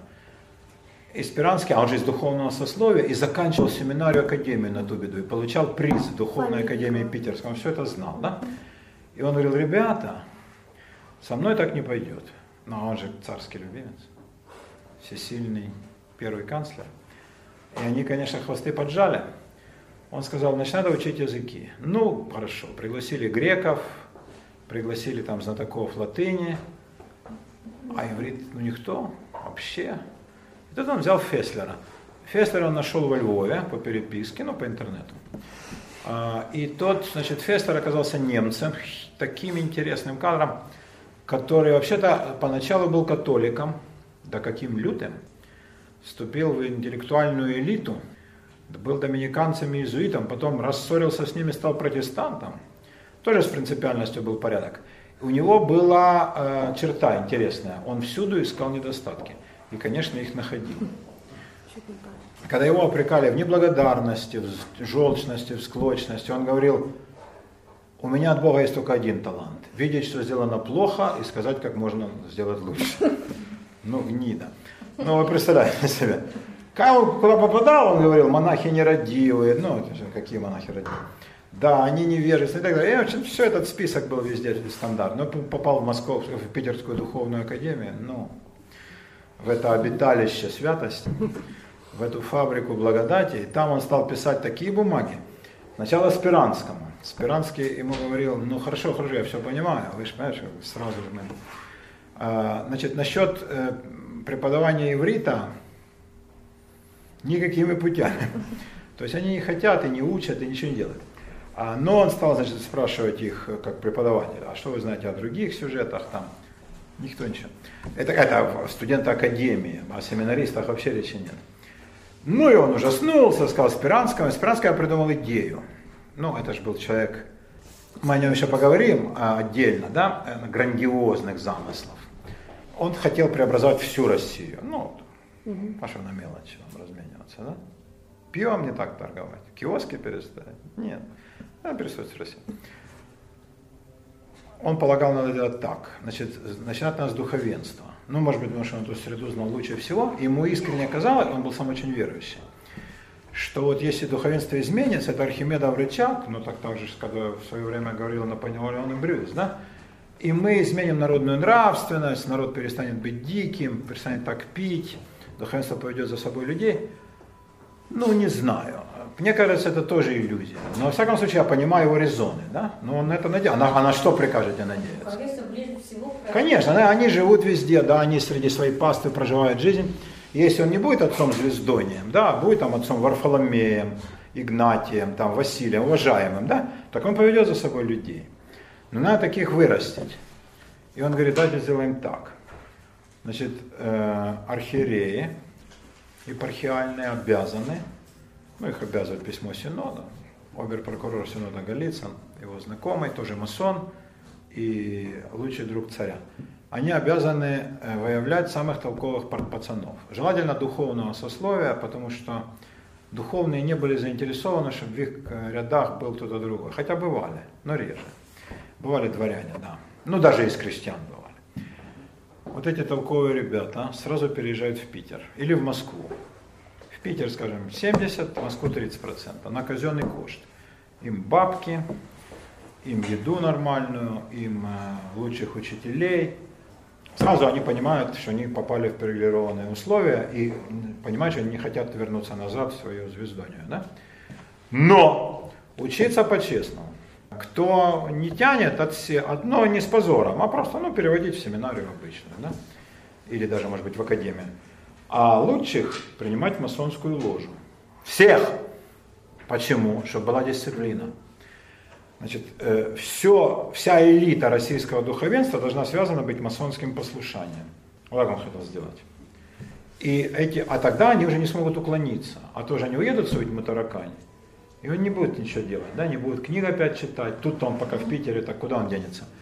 А там он остановится в духовном роде. Там матушка, хозяйство, бухло, наливки. А так нет. На его же братья вызовут, и, соответственно, значит, они должны все стать членами ложи их должны, они, причем, ну это неслыханное дело, всех обязаны принять, они обязаны вступить. Масонство и обязаны вступить, это совершенно, да, это абсолютнейший оксюморон, никак не согласуется. Должны вступить и, значит, должны вот так вот исполнять, должны отработать потом те бабки, которые на них, на их обучение затрачены.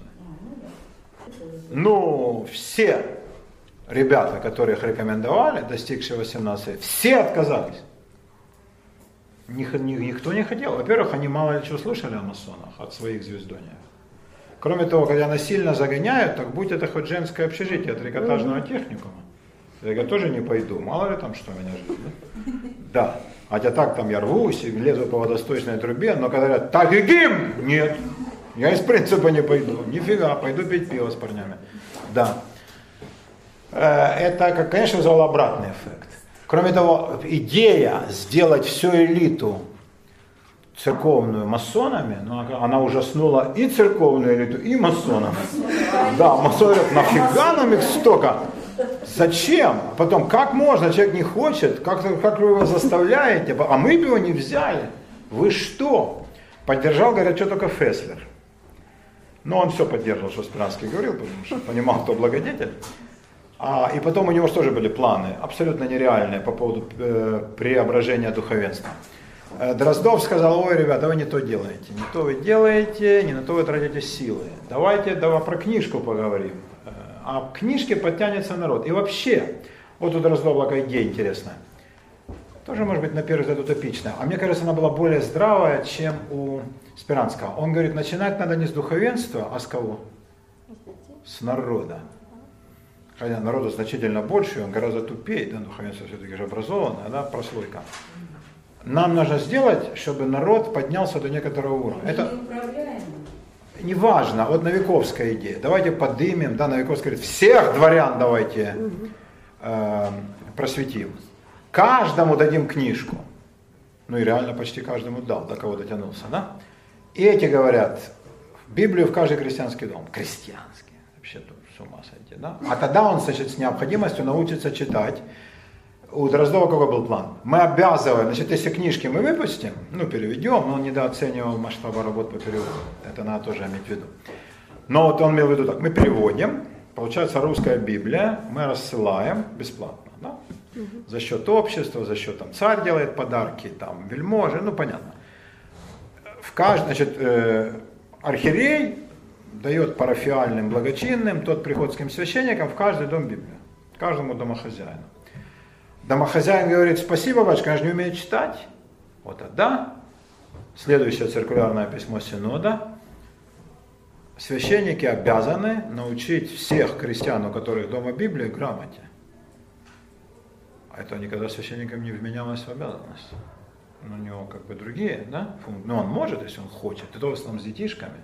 Да, ну да, там школа какая-то там, ну простенькая, там три класса образования, но чтобы учить взрослых, а вот Дроздов говорит, а мы им, да, но мы доплатим им за это, каждому, да, но они тогда научат читать взрослых, и взрослые будут читать Библию. Значит, первая книга в их жизни будет не Маркиз де Сад, как мы бы хотели, да, и не Камасутра в Самаре, и не фигня разная, да, народ не Блюхера, и не Милорда Глупого, и не Гарри Поттера, с базара понесет, а Библия. Вот такая идея. Но тут тоже есть элемент утопии. Но, во-первых, это ближе к реализации, хотя, конечно, в масштабах России. Но, наверное, кого-то можно было бы все-таки на это сподвигнуть. И великолепная идея, чтобы первая книга в жизни человека была Библия. Это блестящая идея, да? Даже по своему идеализму. Вот какой был человек Филарет Дроздов. Сели они переводить. Во-первых, в 12 году, перед войной, Спиранского отправили в отставку, потому что он считался э, членом партии Наполеона.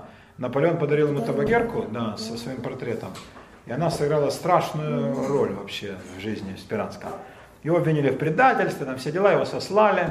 Фестлера выслали в Саратов к немцам, и он уже не возвращался. Сказал, нахрен ваша Россия. И он считал, что Саратов это не Россия, это степи. Там. И жил среди немцев-колонистов, тоже были немцы по Волжье, а и там и помер. Спиранского длинная судьба, э, он очень еще долго жил и умер при Николае, я вам расскажу, там были взлеты и падения, там потрясающе, это триллер настоящий. Вот, э, табакерку он продал, а портрет Наполеона сохранил. Вот так, да, хотя его, когда э, отдали Москву, э, по приказу Кутузова, не по приказу Спиранского, заметьте, Спиранский был в ссылке в Нижнем Новгороде. И что сказала Нижегородское дворянство? Давайте разорвем Спиранского и сожжем его. Это правильно, потому что это дьявол, это он, падла, да? Вот, Кутузова, кто бы его тронул, там же гренадеры, а тут что, да? Вот таким путем.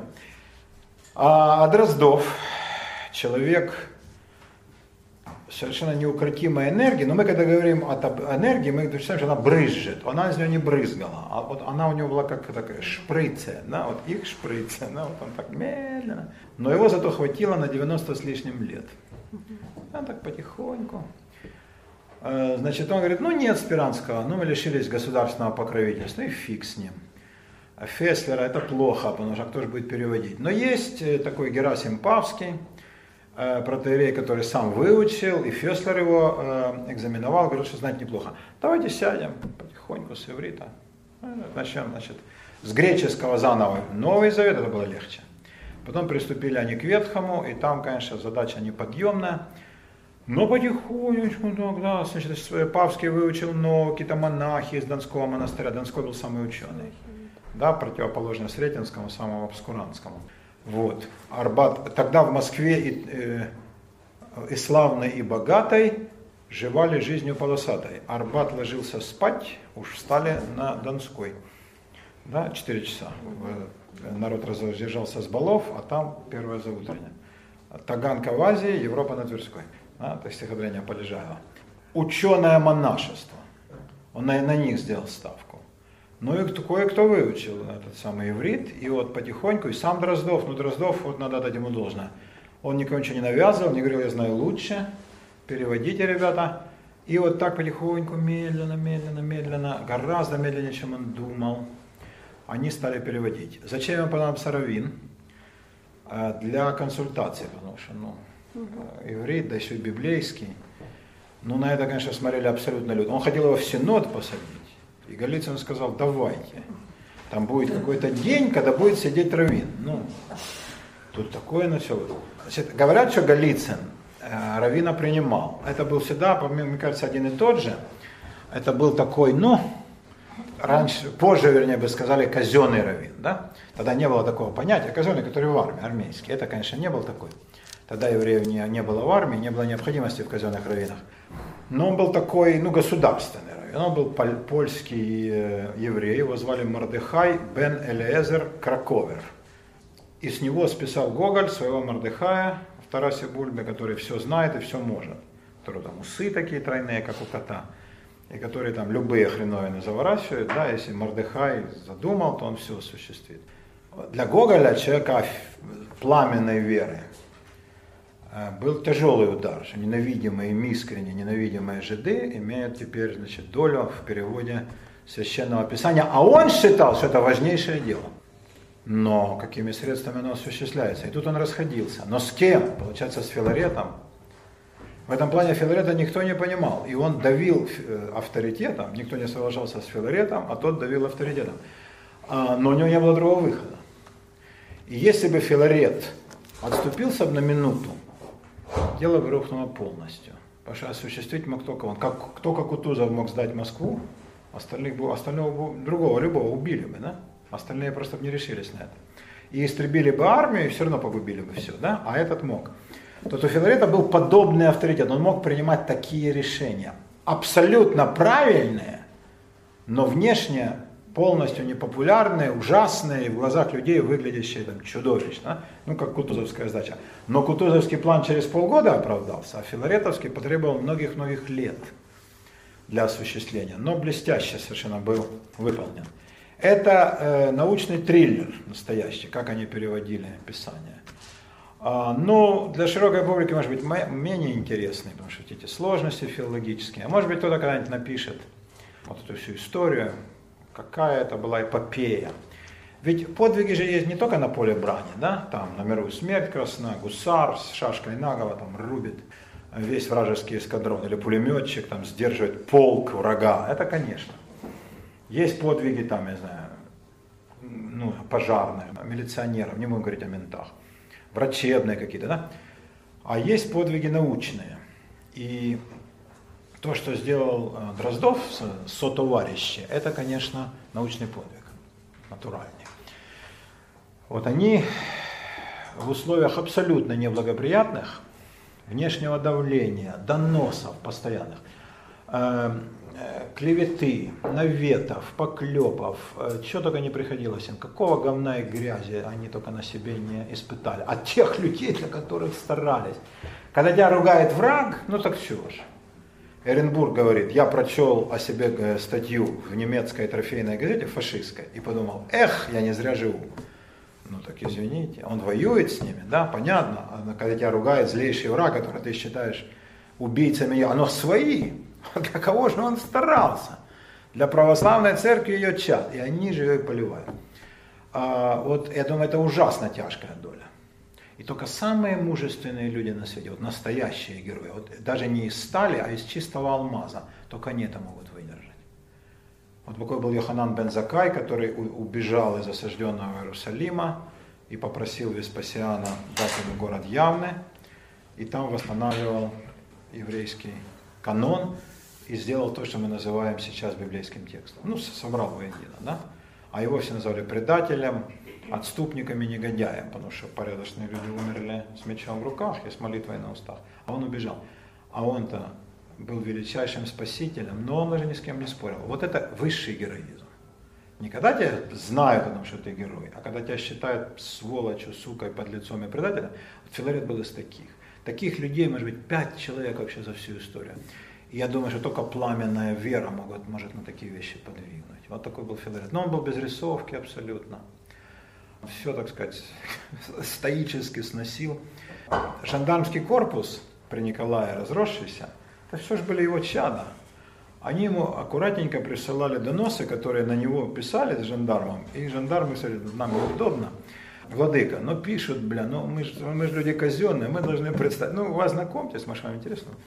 И он читал, и он любопытнейше оставил комментарии. Да? Он, во-первых, никого, но он же мог сказать, уважаемый Василий Леонидович, всесильному Дубельду, вот этого негодяю нельзя ли холоду напустить? Не надо намекнуть просто. Или там есть ли закон, позволяющий за столь мерзкую клевету карать по всей строгости. Очень надеюсь, ваш Филарет. И все было бы классно.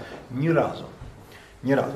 То есть вот человек, усвоивший значит, христианские заповеди, абсолютно всерьез. Э, ни на кого не обижайся, никого не ненавидь, э, со всеми мирись, хотя это были подлейшие люди, я считаю. Если бы они вышли в полемику открытую, сказали, Филарет, ты отступник, жидов, жидам ты продался, католикам, англиканам, они же все из-за угла. Это как те суки, которые бросают пакеты сверху.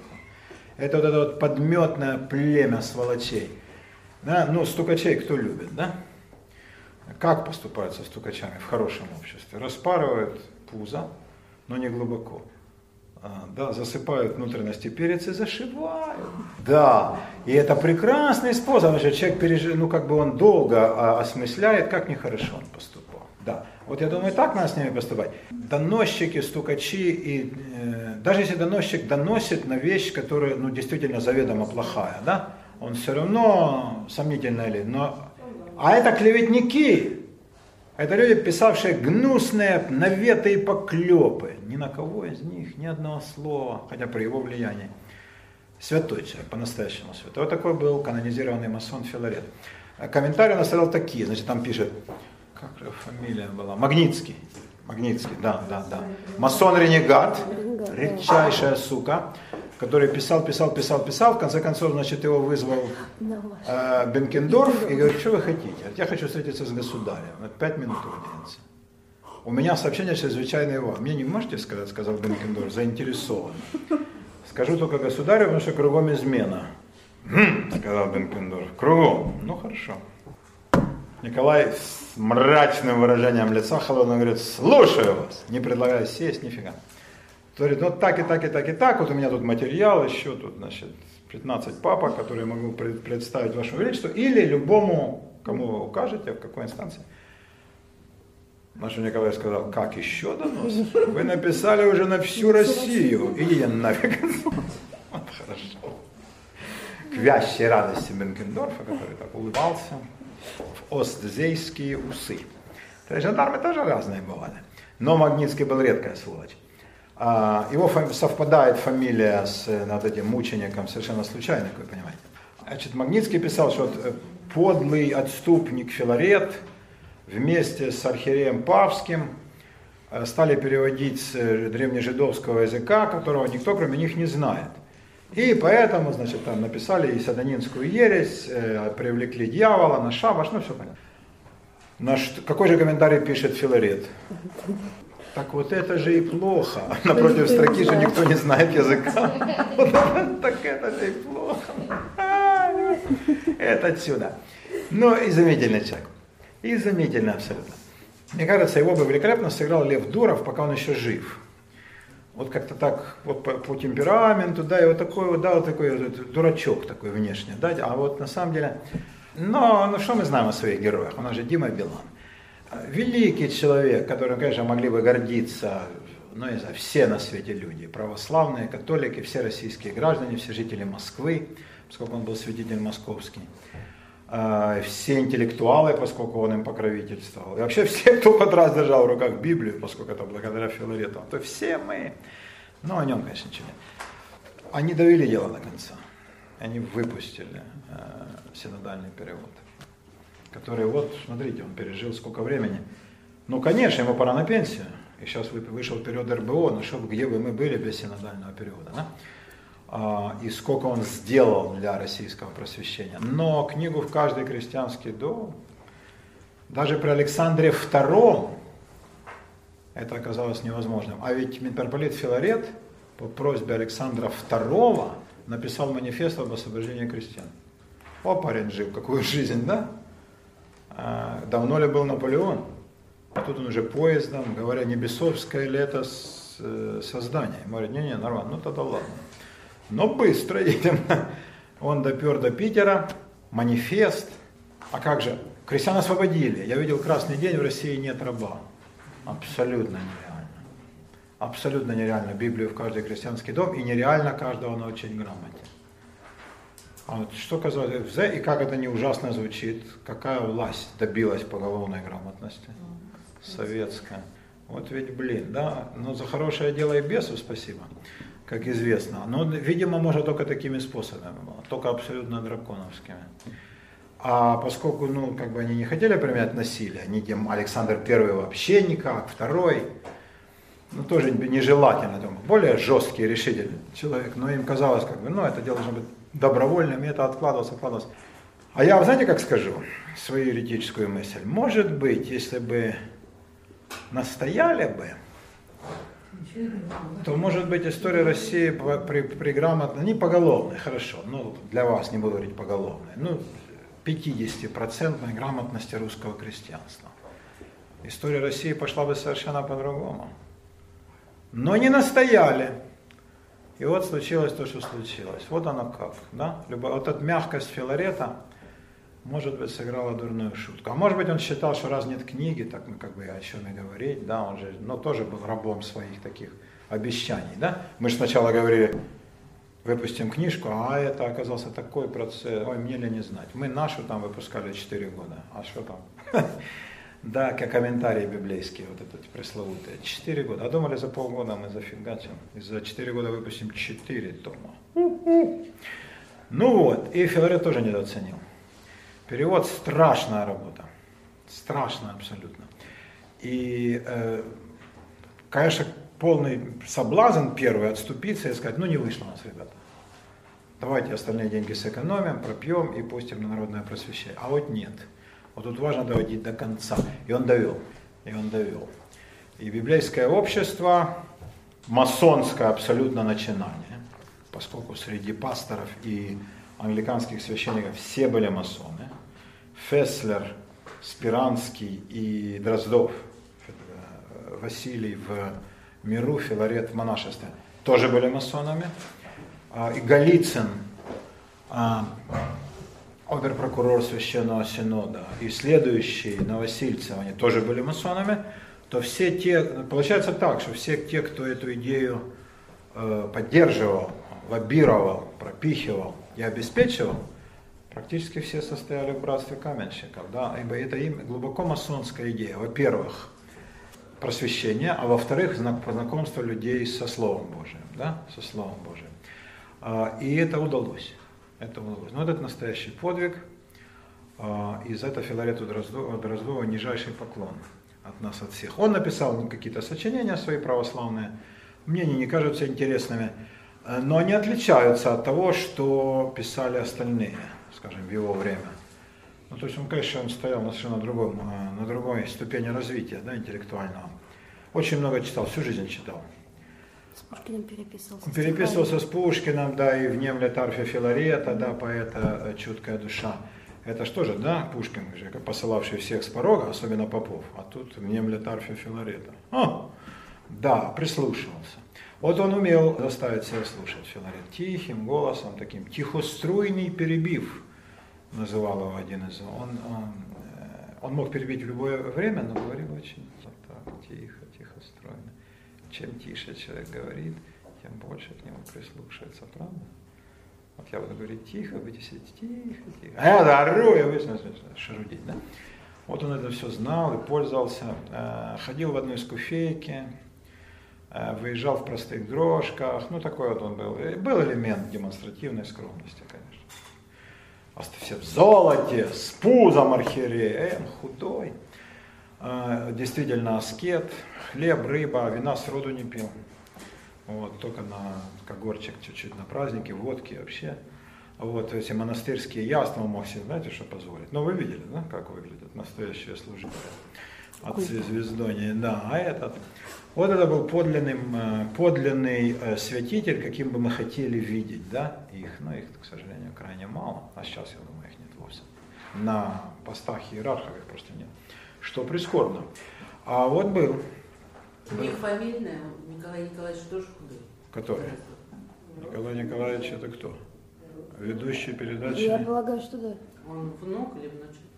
Не знал об этом, честно Родственник говоря. абсолютно. Родственник Филарета, да? А как он может быть родственником Филарета, если у того детей не было? Племянник, да? черное монашество совершенно. Племянник? Да. Ну, может быть. Может быть. или уже он же сын дич- дичка. В общем, бывает. Филарета? Да. Два из простых, как испиранский. Да. Племянник. Он там не Вот любопытная штука.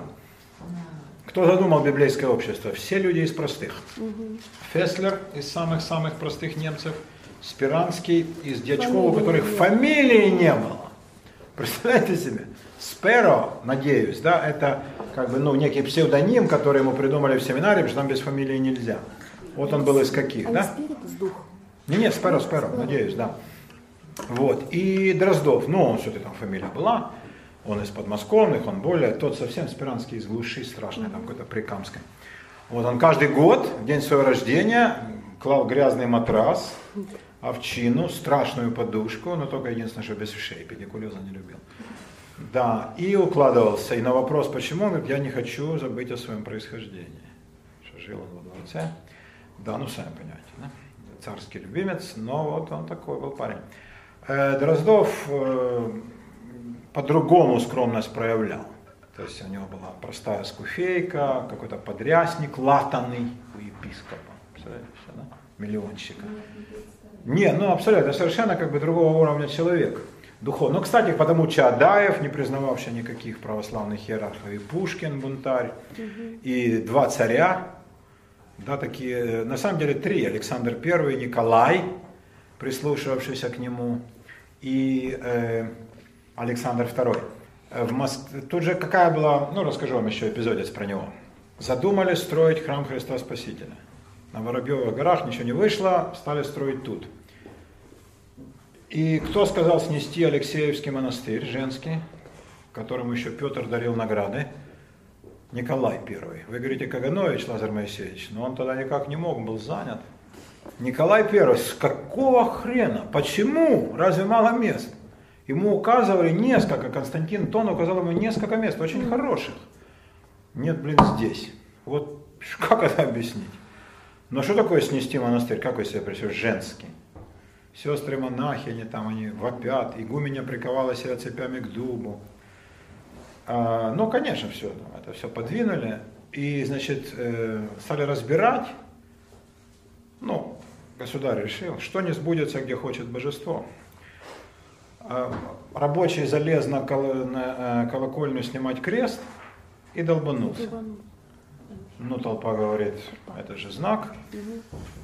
Стали, значит, говорить, так, выпустили пресс-релиз, он был пьяный, нажался паленой осетинской водки, он масон, он скрытый поляк, а жена его сотрудничала с гестапо и одновременно с массаном. Все понятно. Через день два других рабочих, известные трезвым поведением и благочестием, лезут наверх, укрепившись духом и веревками, с тем, чтобы крест снять. Падают оба. Оба, ну насмерть, естественно. Собирается толпа, уже без шуток. Тут уже по какой там разговор про Моссад. Бог явно дает знак, ни хрена мы не дадим снести. Мы будем тут стоять за святыню нашу, и хоть присылайте солдат, пусть убьют нас всех. Прислали ментов, полицейских. Но толпа прибывает. Значит, прислали солдат, на что стрелять. Хватило ума у генерал-губернатора, говорит, нет, не надо. Но я не знаю, если бы начали стрелять, могли бы разорвать нахрен и солдат. Потому что, понятно, что... А толпа как э, зверь. Да? Нет, мы не позовем. Ну, только слепой не увидит, дьявольские силы. Приезжает Филарет. С куфейки, все, с крестиком. И вот представляете, как он без микрофона, же не разрешали. Как-то он, маленький, такой, внешне он неубедительный, забирается, я не знаю, как, на бочку, ну что там ему, леса какие-то сооружают солдаты. Ну, я уже надо, чтобы заметили. И что-то он им говорит толпе. Вот для меня это всегда самый огромный секрет. Вот что ты скажешь, ну-ка, с разумными людьми, так я вам скажу, ребята, помолчите. Я говорю, раз. А вот толпе, она же совершенно неуправляемое животное, да? Это ужас. И вот он говорит с нет, это не, не перст, это надо не так понимать, с цитатами из Писания. Значит, это дело благое, тут воздвигнется храм еще краше, а монастырь на самом деле перейдет на Преображенку. Сестры уже согласны, а вы напрасно. Значит, вот в таких пустяках вы искушаете Господа. Вот он с ними говорит 40 минут. И толпа расходится. Это хватило ума не стрелять. А представьте, что могло бы быть? Да? Колоссальный человек был, да? И замечательно сказал один из первых исследователей, ну таких серьезных исследователей декабризма, был такой Щеголев. Павел, по-моему, Евтихиевич. Мистификатор великий вместе с Алексеем Толстым. Он при Савдепе жил. А прекрасно жил, как и Алексей Толстой. Такой советский граф. А, он говорил, если бы в Питере оказался Дроздов, а не Серафим Глаголевский, который был тогда митрополитом э, петербургским. И он бы выехал в толпе, ничего бы не было, все бы разошлись. Все бы разошлись, но его нет. Ну а доставить самолеты плохо, это же декабрь. Да, нелетная погода, и его не могли доставить быстро. А я думаю, да, реально, ничего бы не, а разошлись бы. А выехал к ним Глаголевский, он говорил с ними 7 минут, и как написал, они меня э, обругали, да и прочее слали. Ну, для этого надо было быть митрополитом. Так это любой бы унтер выехал, и ему сказал, пошел ты. Не совсем. То есть как бы, не, ну, он говорил, там крест для тебя нет, это ни, никаких попыток, да. С того берега кричал генерал Сухозанет, ребята, положите оружие, узнаете меня? И там часть говорила, узнаем, да, типа там, ну, они же прошли войну. А Милорадович? Милорадович, да, но Милорадович, поэтому его убил Каховский. Да. да, Милорадович говорит, вы меня не помните? А кто был со мной при Бородино, при Ене, там, при Бонслау, там-то, там-то? И вы, вы на меня поднимаете, вы, дети мои. Ну, кто хочет? Я вам говорю, не, расходитесь, и толпа, ну, солдаты, они ну, его-то узнают, Рубака, герой. Это, узнаете меня? Это узнаем. Так аж как же вы? И он, значит, наш взял верный тон. Не грозите, а говорит, как же вам не стыдно? И мне вы не верите. Вы посмотрите на меня. Они выли, спасали меня, шрамы, мы же вместе. Как вы опозорили звание солдата? Как вы... Расходитесь нафиг немедленно. Я доложу государю. И тут Каховский вышел и его убил, потому что еще чуть-чуть и чаша бы склонена. Но этот хотя бы умел говорить, хотя он не обязан, он генерал-губернатор, он должен шашкой махать. А тут митрополит, и вот это обругали, да, и прочее то с вами. А вот Филарет, да. Филарет, кстати, написал Николаю после всех этих событий о том, что а, я, Ваше Величество, хочу вам свои соображения представить, возникшие у меня после всех прискорбных событий по чтению Писания. О том, что из-за нечестия царя Давида вспыхнула в Иерусалиме чума – Николай внимательно прочел и сказал, впредь в высказываниях будьте осторожнее. Начертал. Да, но никаких санкций нет. Он да, то есть как бы э, не публичный, э, он не потребовал никаких наград, вот, вот, вот, он никогда не упоминал, а вы знаете, я спас от кровопролития, хотя реально это величайший подвиг. А, и он никогда не упоминал, что вот, а я писал Николая, я никогда не боялся. Он просто никого не боялся и все. Вот он жил так, да? Он просто так жил. И мне кажется, его жизнь такой же подвиг, как и все остальные его деяния. И то, что он не отрекался от масонства, и пробовал даже защищать. Ну, в конце жизни он все-таки ругал масонство. Не, ну так сказать, в конце жизни никто же его не ругал, и он в конце жизни стал уже немножко другим. Он не то что ругал, он осуждал за то, что да, вот теперь они возрождают, что же вы как бы, да, во-первых, раньше, а во-вторых, теперь совершенно не то масонство, но реально было не то. Ну как могло быть то, прошло сколько лет, да, и ну все переменилось, индустриальная Россия, он помнил еще наполеоновские дела, да. И старый человек, консервативный в силу возраста, вы же понимаете, да? А, это да. Но он, например, говорил о том, что вот все сделанное нами да, в библейском обществе э, исключительно диктовалось вот, пользой для народного просвещения. Ни в чем никогда он не отступался. А, Не подписывал никаких бумаг и не возглавлял кампании против тех, кто был в опале. А это же какое любимое занятие. А, Всегда держался в стороне. Не знаю, защищал ли, может и нет. Вот Карамзин защищал, вот это было правда, да. Но Филарет, может быть, и нет. Но все-таки он был более отстранен от этих мирских делов. А может, была позиция такая у него, да, я не вмешиваюсь. Но вот пример. При Николае очередной э, приступ масонских гонений. Выражается он не в том, что там кого-то снимают, сажать нет. А все остаются на местах. Масоны, министры все. Уваров, Ланской, Клейн Михель, который железные дороги строят. Все на месте. И Бенкендорфа никто не трогал. Орлов, Дубель, все на местах. Но с церквей в Москве, особенно в Москве и в Питере, собрать символику, закрасить внутри, да, это было при Николае. Вот, например, церковь э, Гавриила, она вот тогда-то и пострадала. Да, Меншикова башня. Да. И кто же вступается за масонские письмена и за старый вид церкви? Филарет. И пишет, а чего, там ничего нет дурного. Значит, церковь славная, служили такие прекрасные люди, да, туда ходил такой такой, и вот он, значит, пишет, туда ходил, це 90% масонов. Но потому что была масонская церковь, да? И э, как бы вообще дурной прецедент, что мы делаем, это завтра кому-то не понравится, что же мы теперь все замазывать будем. А ничего, значит, как бы противоречащего доктрине в этих рисунках, скульптурах, там, надписях не содержится. Ну, тоже смелый шаг, согласитесь, да? И такой вот очень, как бы такой промасонский. То есть вот он был в этом плане человек Помогло? замечательный. Нет, конечно. Ну, Николай, ну какие проблемы. А с, с- снести монастырь Алексеевский, это же можно было вызвать дикий бунт. Он что, не понимал? Но он сказал, все. Но он был, да, элемент деспотизма был у него от папеньки. Он же Николай-то Павлович, Ну да, что же не надо забывать, да. И я думаю, ну вот почему надо было сносить монастырь? Ну где вообще рациональность? Безумие. Но он же это решение принял и настоял. Нет, вот раз он решил, государева воля, о чем речь. А, это абсолютно был безумный шаг. А почему Филарет поддержал? Но он не поддержал, ну как бы, а что делать? Пришла бумага из Синода. Предотвратил. Он предотвратил кровопролитие, написал Николаю о том, что Ваше Величество, вам бы одуматься, а то придет, ну, прозрачный намек, более чем, верно? Про Давида и чуму. Но как он может? Церковь же тоже, это же иерархическая структура, вы же понимаете правильно. Всегда. Особенно, так- сейчас, что такое синод? Синод принял постановление, митрополит должен подчиниться, иначе какой же он митрополит? В этом смысле, ну, может быть, у какого-то там э, приходского батюшки есть э, возможность выйти на Амвон и сказать, это все гады, суки, они продали жидам. А Филарет наверху, к его словам прислушиваются, он должен э, колебаться с линией партии. К его мнение частное он и так выразил, да не кому-то, а самому царю. Но он не может выступить против, иначе ему придется ехать в ссылку, в Пустозерск, ну, то есть, понятно, да, с московской кафедры надо будет завязывать. Но к этому он не был готов.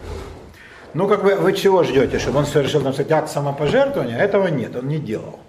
Но то, что делает любой, и даже более того, что делал бы любой нормальный, порядочный человек, он делал, даже рискуя честью. Он полагал, что если он скажет царю, после этого ему же донесут, ну, по ментовской линии, да, что было, то царь, конечно, как на Украине скажут, схаменеться, э, образумится и скажет, нет, ну да, да, да, я хватил лишку, ладно, окей. Но нет, не на того он напал, и Николай в этом смысле, видимо, он знал еще плохо. Не такой был характер у Николая Павловича. Вот такие дела, мои возлюбленные чада. Мы поговорили э, о важных вещах. Мы закончили тему масонской религиозности с точки зрения, во-первых, дьявола очень подробно, даже, может быть, чересчур подробно, но тут не бывает э, лишнего. И поговорили о э, внецерковной религиозности, как ее масоны понимали, чтобы вы понимали это правильно, да? А, и я рассказал вам о Филарете, одном из моих любимых персонажей. Всегда приятно говорить о людях хороших, достойных и умных, а не о мудаках и дураках. Но как бы, не всегда так выходит. Но с Филаретом как раз полное совпадение всех достоинств, какие только могут быть. И я рад, если вы об этом человеке тоже узнали. Кто впервые, так тем более. А кто слышал раньше, ну так это не будет лишним. Поинтересуйтесь личностью Филарета.